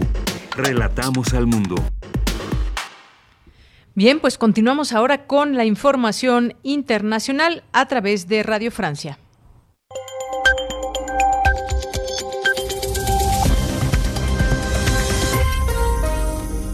Hola a todos, bienvenidos a Radio Francia Internacional. Carmele Gallubo. En Perú, la salida del gobierno de Luis Barranzuela, quien hasta ayer ocupaba la cartera de Interior, va a facilitar el debate sobre el voto de confianza al Ejecutivo de Mirta Vázquez, debate que tendrá lugar mañana en el Congreso. La mayoría de las bancadas aplaudieron la dimisión de Barranzuela después de que se hiciera público que el ministro del Interior había organizado una fiesta en su domicilio a pesar de las restricciones que rigen en Perú a causa de la pandemia de coronavirus. El presidente Pedro Castillo aceptó la renuncia de Barranzuela después de un encuentro de varias horas con la primera ministra Vázquez. Visita de trabajo a Francia del presidente de Colombia, Iván Duque, de regreso de la cumbre del clima que se celebra en Escocia hizo escala aquí en París para reunirse este mediodía con su homólogo francés, quien destacó su cercanía en la lucha contra el cambio climático, el presidente Emmanuel Macron. Compartimos una misma ambición. Su país se comprometió a alcanzar la neutralidad en materia de emisiones de carbono hacia 2050. Por otra parte, en 2019, en el marco de la Asamblea General de la ONU, hemos impulsado juntos una iniciativa fuerte cuando ardía la Amazonía para luchar contra la deforestación. Este compromiso mutuo muestra nuestro apego al multilateralismo y a los valores fundamentales. La conquista de Addis Abeba es cuestión de meses o incluso semanas, lo dicen los rebeldes del Tigray en guerra contra el gobierno central etíope. El primer ministro Abiy Ahmed ha decretado el estado de emergencia en el país y ayer llamó a la población a prepararse para defender la capital. Portugal se encamina hacia elecciones anticipadas. La coalición en el poder que agrupa socialistas, comunistas y otros grupos de izquierda ha saltado por los aires por sus desacuerdos en torno al presupuesto del Estado para el próximo año. Y en Estados Unidos, los electores del estado de Virginia lanzaron ayer una seria advertencia al presidente Biden, cuya popularidad decae. Los demócratas perdieron la elección del gobernador. Se impuso el millonario republicano Glenn Youngkin con cerca de tres puntos de ventaja sobre su rival demócrata. Hasta aquí el resumen informativo. Porque tu opinión es importante, síguenos en nuestras redes sociales, en Facebook como Prisma RU y en Twitter como arroba PrismaRU. Dos de la tarde con 26 minutos y entramos a este tema muy, muy importante que tiene que ver con acuerdos que se van tomando en el marco de la COP26 allá en Glasgow, Escocia. Primeros acuerdos ya hay que son reforestar al mundo y abatir el metano, esto que en las últimas horas se logró en esta vigésimo sexta conferencia de Naciones Unidas sobre el cambio climático que se anunciaron, pues estos dos primeros compromisos de gran amplitud ambiciosos, incluso podríamos decir, para reforestar los bosques del mundo que podrían alcanzar hasta 85% de las reservas naturales, cuya fecha límite sería 2030. Pero también está la reducción hasta del 30% de las emisiones de metano, gas al que se señala como uno de los principales responsables del calentamiento global. Todavía son incipientes, pero la firma de más de 100 países en cada uno de ellos se celebró como una buena noticia. Hablemos más a detalle sobre estos temas. Ya nos acompaña en la línea telefónica el doctor Francisco Estrada Porrúa, que es economista, maestro en Administración de Riesgos por el Instituto Tecnológico Autónomo de México y doctor en Economía Ambiental por la Universidad Libre de Ámsterdam. Es investigador en el Centro de Ciencias de la Atmósfera eh, de la UNAM y coordinador del programa de investigación en cambio climático también de la UNAM. ¿Qué tal, doctor? Bienvenido, muy buenas tardes. Hola, ¿qué tal? Muy buenas tardes a, ti y al, auditorio. Muchas gracias. Pues gracias a usted, doctor Francisco, por aceptar esta llamada. Pues, ¿qué le parecen estos acuerdos que se firmaron por más de 100 países y que pues también se pueden sumar eh, poco a poco otras firmas y que tienen que ver con reforestar los bosques? Empecemos primero con este, con este tema. Sí, creo que son acuerdos muy importantes, como tú mencionabas, y además muestra que hay eh, voluntad por eh, muchos países para enfrentar cambio climático. La parte, por ejemplo, esta de detener el deterioro de los bosques, el, deterioro de la tierra y la recuperación de reforestación de áreas boscosas, creo que es muy importante y tenemos eh, que seguir avanzando en ello. El único problema ahí es que, eh, pues bueno, hemos tenido muchísimos esfuerzos en este sentido y no se ha, no se ha logrado en, la, en la vida real, digamos. Una cosa son los acuerdos y los pactos y las intenciones y luego a la hora de llevarlos a cabo es donde eh, tenemos estos problemas. Un ejemplo claro es Brasil eh, que, que, firma este acuerdo, pero pues bien sabemos que eh, la reducción, por ejemplo, en, en el Amazonas ha sido eh, brutal durante los últimos años. ¿no?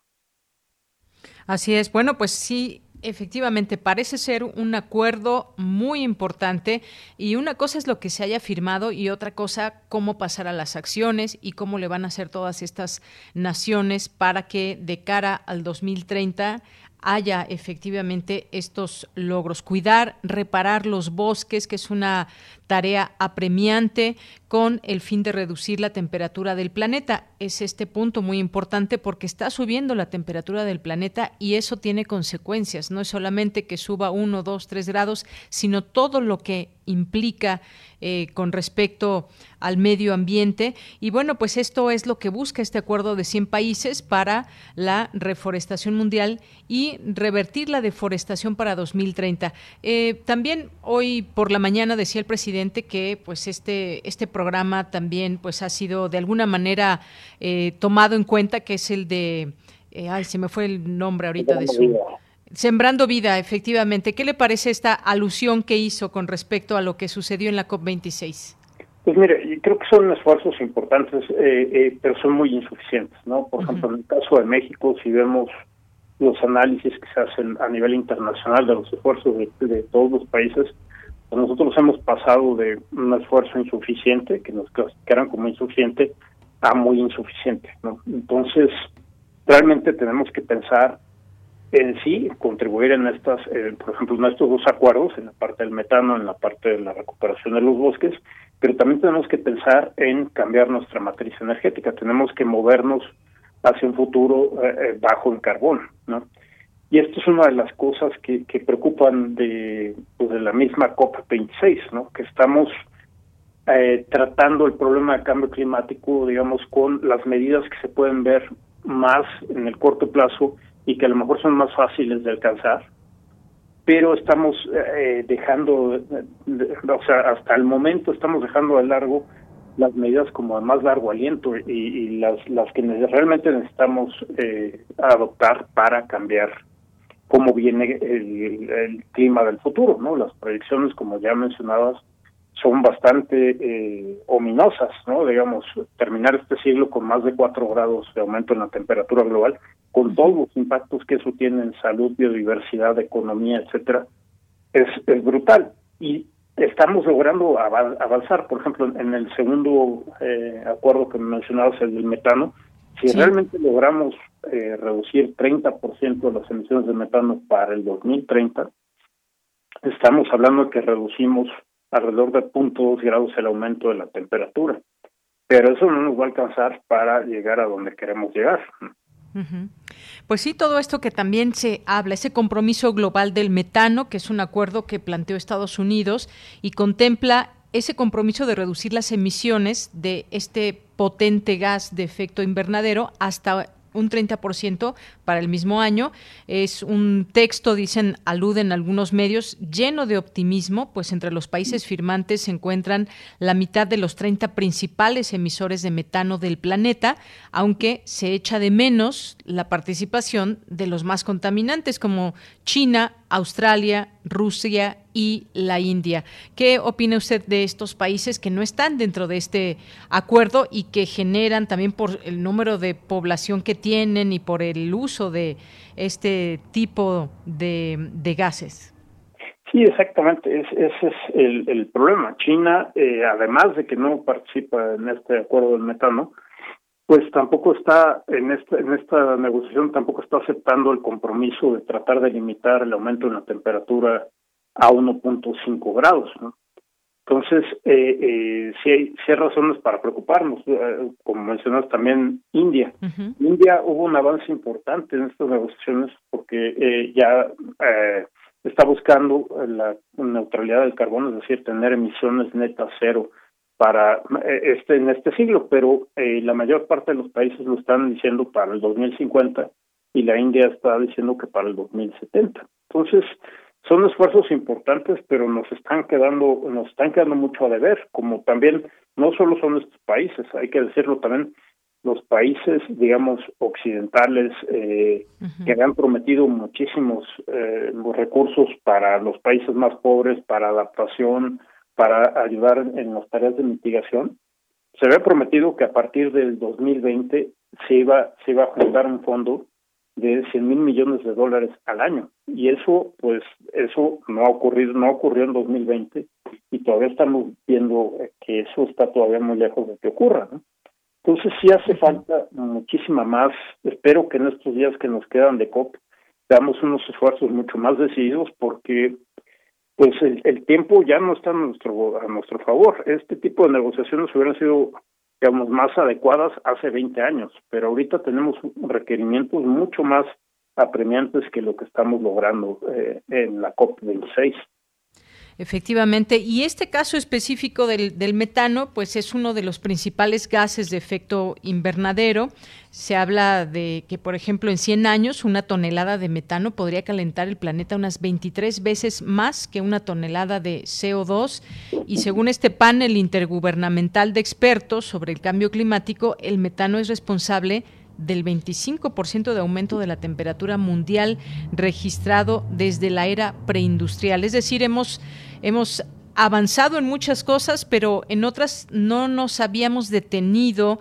Bueno, ya tiene ya tiene mucho tiempo que se habla del cambio climático, ya con esta, digamos, emergencia o urgencia por llevar a cabo acciones y pues esa es la pregunta que quedará, cómo se va a lograr que realmente se cumplan estas eh, todas estas propuestas. En el caso de, de, México, doctor, ¿qué nos puede decir? Se está, digamos, sumando, por, más allá de, de su firma, con lo que pues se ha planteado o se ha venido planteando desde distintas voces cómo aportar desde México en este en estos acuerdos y compromisos. Sí, realmente yo creo que México tiene que ampliar sus eh, compromisos, las promesas que hacen los países eh, para reducir emisiones, las contribuciones nacionalmente determinadas realmente no han cambiado mucho en esta segunda iteración con respecto a las, a las anteriores, a la primera iteración de, los compromisos que hizo México. Y creo que, pues bueno, este problema va cambiando muy rápidamente y tenemos que apurarnos. Y No me detengo nada más en la parte de mitigación. Yo creo que para México sí es muy importante la parte de mitigación, es muy importante que participe en todos estos acuerdos y que, que aumente sus ambiciones de mitigación. Pero hay una cosa que me preocupa todavía más, ¿qué es lo que estamos haciendo para eh, entender mejor cambio climático, las consecuencias del cambio climático en México y las opciones que tenemos para reducir los impactos negativos? Esto eh, a veces queda como sobreentendido en, las negociaciones internacionales cuando uno habla de la, de la posición de México en los esfuerzos. Hay otros esfuerzos que se tendrían que estar haciendo con mucho mayor fuerza en nuestro país para poder realmente reducir, eh, pues digamos, el peligro que significa cambio, cambio climático para, para pues distintas, distintos aspectos de nuestro país, sistemas naturales y humanos, cómo se ven afectados. Bien, doctor, pues vamos a ver cómo continúan estas negociaciones, acuerdos y compromisos. Todavía faltan varios días de esta COP26. Importante la participación de distintos líderes del mundo. Pues ojalá que tengamos oportunidad de volver a platicar en otro momento con usted, ya una vez que se tengan y conozcamos otros compromisos derivados de esta reunión tan grande. Por lo pronto, muchas gracias. Muchas gracias a ustedes y a la orden. Gracias, doctor. Hasta luego. Muy buenas tardes. Buenas tardes. Bien, pues fue el doctor Francisco Estrada Porrúa, que es investigador en el Centro de Ciencias de la Atmósfera y coordinador del programa de investigación en cambio climático de la UNAM. Continuamos. Prisma RU. Relatamos al mundo.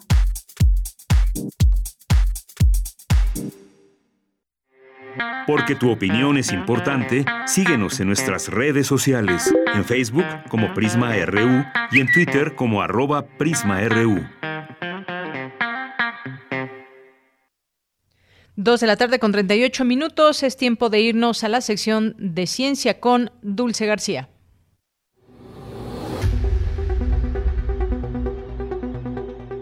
Dulce Conciencia. Ciencia.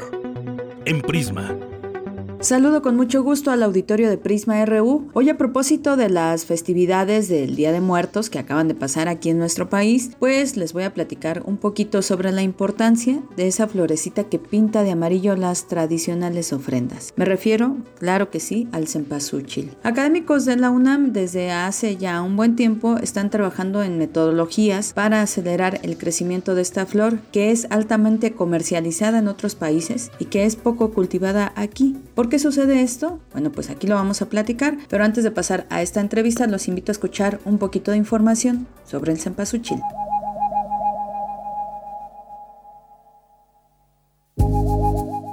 De acuerdo con algunas leyendas prehispánicas, la flor de cempasúchil se usó por primera vez en los altares de Malinalco. Se creía que sus botones guardaban la tibieza del día y que su aroma guiaba a los muertos. La producción de esta flor en México es meramente ornamental, apenas 20.000 toneladas anuales, por lo que es necesario fomentar su producción entre los agricultores. Investigadores de la UNAM han logrado incrementar la calidad y mejorar el rendimiento del cempasúchil a través de la aplicación de radiación gamma de cobalto 60 para controlar la altura de la planta. Con esta metodología se podría iniciar un proceso de mecanización de la cosecha que reduciría costos, pues gran parte de las ganancias de la producción son destinadas a la pizca. Además, se podrían obtener por lo menos tres producciones anuales y ofrecer más alternativas a los agricultores, demostrando que el cultivo del cempasúchil puede ser dirigido al uso industrial y no solo ornamental. ¿Qué otros beneficios podría brindarnos el cempasúchil, además de su tradición tradicional de coro.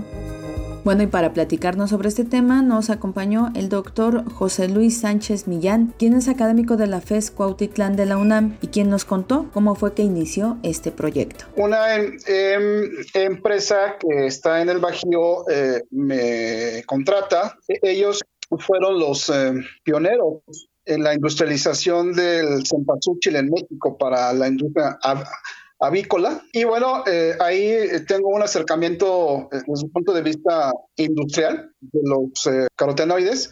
Y en esa época se producía mucho cempasúchil en México para esta industria. Esto se venía haciendo desde los 80 e incluso desde antes. Y llegó a ser tan importante el, la industria de los carotenoides llegó a ser tan importante que surgen en México varias empresas. Incluso se sembró con semilla de, estas empresas mexicanas en Perú y en El Salvador. Se envió una planta deshidratadora por tráiler desde Celaya hasta El Salvador. Entonces era un boom de los carotenoides de cempasúchil en, en México. Y uh, hacia finales de los 90 y prácticamente en el, en el año 2000, México deja de producirlo. Eh, ¿Por qué? Eh, fue una cuestión multifactorial. Eh, nunca hubo un desarrollo científico tecnológico importante y también los sistemas de producción eran en dobles en términos del modelo de, negocio. El doctor Sánchez Millán nos explicó que tanto la escasez del cempasúchil como el encarecimiento de la mano de obra en su cosecha propiciaron que la producción en México disminuyera de tal manera que en China se comenzó a producir y en cantidades tales que hoy China es quien pone el precio a nivel mundial al cempasúchil, por lo cual los investigadores de la FES Cuautitlán se pusieron a trabajar en el aceleramiento de la producción de cempasúchil aquí en México. Hace algunos años se solicitó ante el Servicio Nacional de Inspección y Certificación de Semillas la solicitud de título de obtentor de la primera variedad mexicana de Tempasuchil, que probamos en la FES pero no se pudo continuar porque no hubo el Actualmente lo que estamos haciendo, eh, ahorita eh, cuento con una colaboración con el doctor Alejandro Heredia del Instituto de Ciencias Nucleares de la UNAM y estamos irradiando eh, planta de cempasúchil con radiación gamma usando la fuente de, cobalto 60 que tienen ahí en el Instituto de Ciencias Nucleares. Hemos ya tenido algunos avances en cuanto que a ciertas dosis de radiación gamma hemos hallado inflorescencias del cempasúchil más pesadas y de mayor diámetro que las testigo. Sin embargo, ahorita, pues por la cuestión de la pandemia, no hubo el acceso necesario a la bomba de cobalto y empezamos también a usar la luz ultravioleta como una forma de, generación de mutaciones, pero ahorita nos está dando resultados que no nos esperábamos. De hecho, ahorita tengo un experimento en campo, en la FES. Se están manifestando a ciertas dosis, a ciertas condiciones de radiación UV, plantas que empiezan a florear más rápido que las testigo. Parece ser que se está incrementando también el número de botones florales en contraste con los testigo. Doctor, a veces escuchamos que el uso de radiación para algún cultivo pues puede ser peligroso, ¿no? Y nos espantamos. Por favor, háblenos un poco de cómo es que ustedes usan esta fuente de manera segura. El uso de las fuentes de radiación ionizantes eh, se han usado desde hace muchos años en distintos países. Le puedo decir que China inicia un, un programa muy interesante de fitomejoramiento en radiaciones eh, atómicas desde más o menos a principios de los 50. Y hay otros países, de hecho hay una lista por ahí muy grande, donde hay distintos países eh, cuando inician sus eh, trabajos en fitomejoramiento con, con radiación atómica. Y bueno, desde la segunda mitad del siglo XX se han tenido resultados interesantísimos en cuanto a el uso de, este tipo de radiación en, como base de programas de fitomejoramiento. Lo que se busca al usar eh, una metodología de este tipo es generar variaciones en el material genético que no existen en ese momento en la especie dada. Y esto pues este, lógicamente abre el abanico para poder generar nuevos materiales, nuevas variedades. En este caso, lo que estamos eh, buscando, pues son plantas que sean susceptibles de ser cosechadas mecánicamente. Eso nos ahorraría costos de producción, eficiencia en la cosecha y podríamos ser competitivos ante el mercado chino. Doctor, platícanos por favor un poco más sobre la importancia que a nivel mundial tiene el cempasúchil y por qué es importante rescatar su cultivo aquí en México. Es una planta íntimamente ligada a nuestra cultura. Eh, los este, mexicanos no nos podemos entender sin la participación del cempasúchil, porque no solamente la usamos en la vida, sino también trasciende a la muerte. Y eso es una característica única de nuestro país y bueno, desde el punto de vista cultural lo hace inmensamente rico. Lo que también es cierto es que México es el centro mundial de, origen de la especie y eh, pues es eh, una lástima, yo diría hasta una vergüenza, que una planta tan íntimamente legada a nuestra cultura, a nuestro ser, a nuestra mexicanidad, eh, que nos debería de estar redituando no solamente un aspecto ceremonial y cultural, también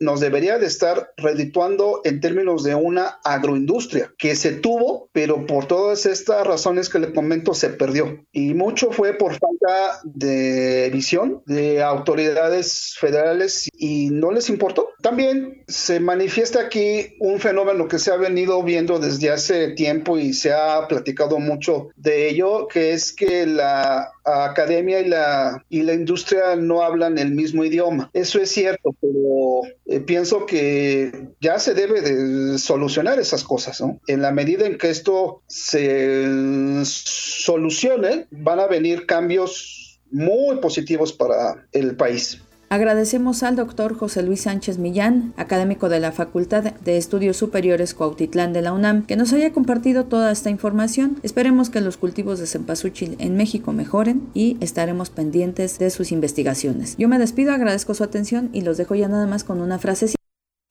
Muy buenas tardes. Tienes una cita con un científico.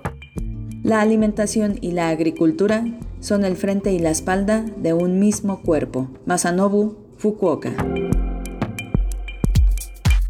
Prisma RU. Relatamos al mundo.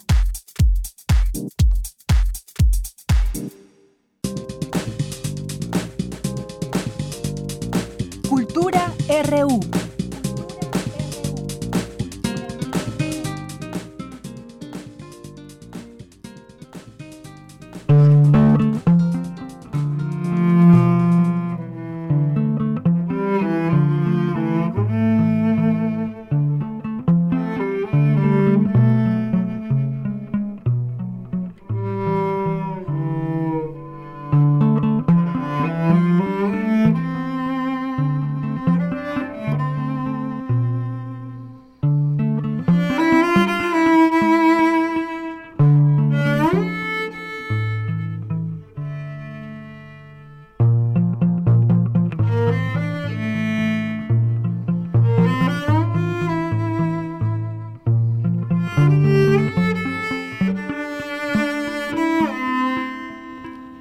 Momento de ir a la sección de cultura con Tamara Quiroz. Deyanira, ¿qué tal? Muy buenas tardes. Siempre es un gusto saludarte y saludar a todos aquellos que nos escuchan a través de estas frecuencias. Gracias por seguir nuestra transmisión. Hoy les voy a hablar de un estreno cinematográfico. Les comparto que mañana, 4 de noviembre, se estrena Mari Carmen. Es una historia documental de supervivencia, reflexión y superación. Este documental es dirigido por Sergio Morkin, quien, eh, además de ser docente de realización documental en distintas instituciones de México, es fundador de la productora Lupe Amijo Film y ha dirigido otros documentales, entre ellos El Charro de Toluquilla. Y en este trabajo, Morkin eh, nos presenta a Mari Carmen Graue, a quien escuchamos eh, al inicio de esta sección. Ella es una artista mexicana, chelista, escultora y escritora. Estudió en el Conservatorio Nacional de Música, también formó parte de dos cuartetos de cuerda, Mavarac y Silvestre Revueltas, y del ensamble de música experimental Culto Sin Nombre. Desde 2003, Mari Carmen imparte clases de violonchelo en la Escuela de Iniciación Artística número 4 del Limbal y en 2019 publicó el libro Mirar Mirándome, que contiene relatos autobiográficos y que eh, este libro pues es la razón de este filme documental Mari Carmen del director Sergio Morkin, basado en su vida, en sus anécdotas, así que vamos a escuchar lo que nos comparte el director de este documental. Perdí totalmente la vista el 13 de diciembre de 2006, día de Santa Lucía, patrona de los ciegos. Papá me acercó a la música y me motivó a elegir el cello. Está involucrada en 20.000 actividades y además todas le salen bien. Tú eres una persona que no ve bien y no te angusties de que no puedas hacer las cosas como los demás. A mí nadie me decía eso. La última vez que me vi al espejo fue en 1999 y me puse a, a pintar mi cara. Ella tiene que demostrar que no es discapacitada. Yo conocí a Mari Carmen a partir de mi ex pareja y en principio sabía que ella era una mujer imparable, ¿no? Es como una mujer súper activa que pese a la ceguera no para un segundo y va en metro por la ciudad de un lado a otro y da clases y entra en atletismo y escribe. Y cuando me decidí hacer la película cuando leí su autobiografía, Mirar mirándome, que me impactó mucho. Son escritos eh, autobiográficos muy honestos, muy profundos, con una poética interior así muy bonita. Y, y, al leerlo dije, bueno, sí le entro a hacer este proyecto, porque uno siempre duda antes de empezar, porque son proyectos que llevan mucho tiempo, ¿no? Muchos años. Pero me parecía que era importante contar la historia de Mari Carmen y que que había mucho que decir a través de ella. En un principio a mí me impactaba mucho ella como personaje, ¿no? Sí, sí me parece como una heroína urbana, ¿no? Como estos héroes anónimos que ahí están. Intrigaba mucho poder acercarme a contar y hablar de la percepción del mundo desde la ceguera, cómo se vive siendo ciego y, y, cómo percibía ella el entorno y la vida y sus emociones. Escuchamos a Sergio Morkin, director del documental Mari Carmen. Y bueno, esta película les, les cuento que además es muy honesta, habla de las relaciones emocionales, eh, sí de Mari Carmen, pero que seguramente van a resonar en muchos de los espectadores. El ver el día a día de esta artista, que además de ser talentosa, es generosa, pues nos muestra su fortaleza y lo maravilloso que es vivir. Hay momentos en los que ríes con ella, ríes con las situaciones que, que Morkin nos muestra, y, y en otros momentos, pues nos permite ver su relación con su madre e incluso tiene pues estos momentos, estos matices también difíciles que nos permite y que nos, bueno, tienen que nos lleva a la reflexión eh, y que también nos deja ver que en los momentos de carencia eh, también se puede generar la creatividad. La música de este documental fue compuesta por Mari Carmen Graue y la acompaña el jazzista Alex Mercado. La verdad es que sí, es un trabajo muy humano, así que si tienen oportunidad, véanla. Mañana se estrena en las salas de cine, así que nos comentan qué tal les pareció. Y bueno, nos vamos con otra información.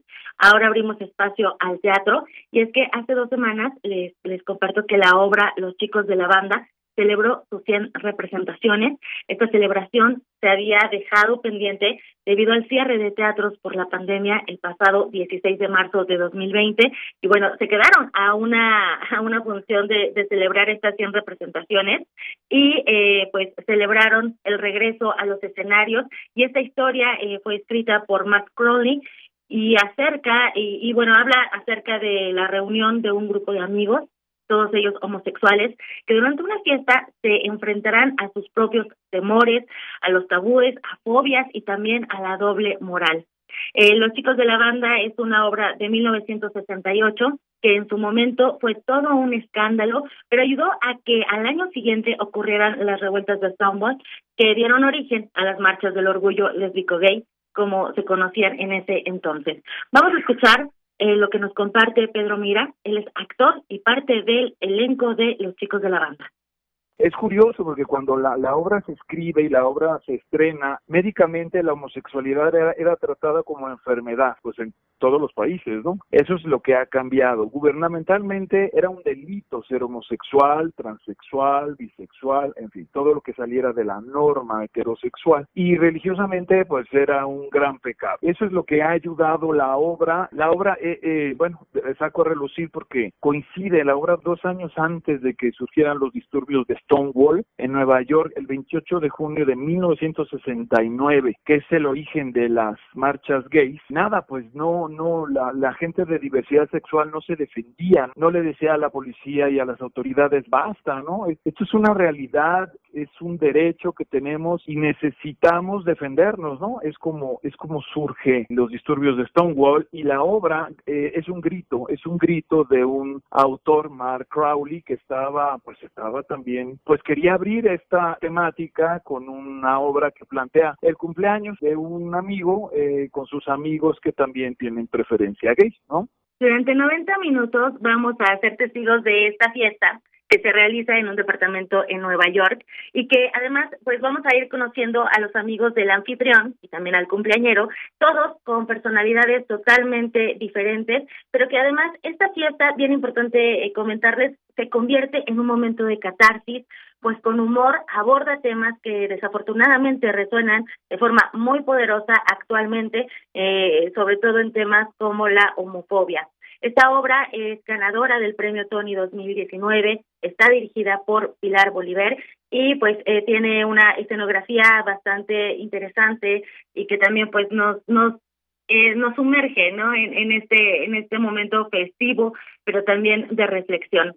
Se está presentando los viernes a las 8.30 de la noche el sábado a las 6 y también a las 8.30 son dos funciones y el domingo a las 6 de la tarde en el Teatro Shola y eh, la clasificación es a partir de 15 años, así que bueno, también les dejamos esta opción para ir al teatro. Y con esto me despido de Yanira, te regreso los micrófonos. Muchísimas gracias, gracias Tamara Quirós por esta sección de cultura y pues ya casi llegamos al final de esta emisión. Muchas gracias a todos ustedes que siempre están aquí eh, presentes, que nos hacen llegar sus mensajes, que nos hacen llegar sus comentarios, preguntas y más. Se los agradecemos siempre infinitamente. Gracias a ustedes, audiencia, que pues es posible, es posible este programa de Prisma RU aquí en Radio UNAM.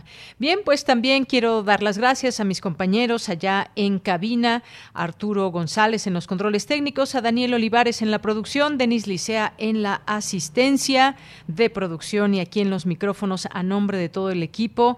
Soy Deyanira Morán. Gracias, que tenga buena tarde y buen provecho. Nos vamos a despedir con un poco de esta canción de Pink Floyd que se llama Sorrow. Hasta mañana.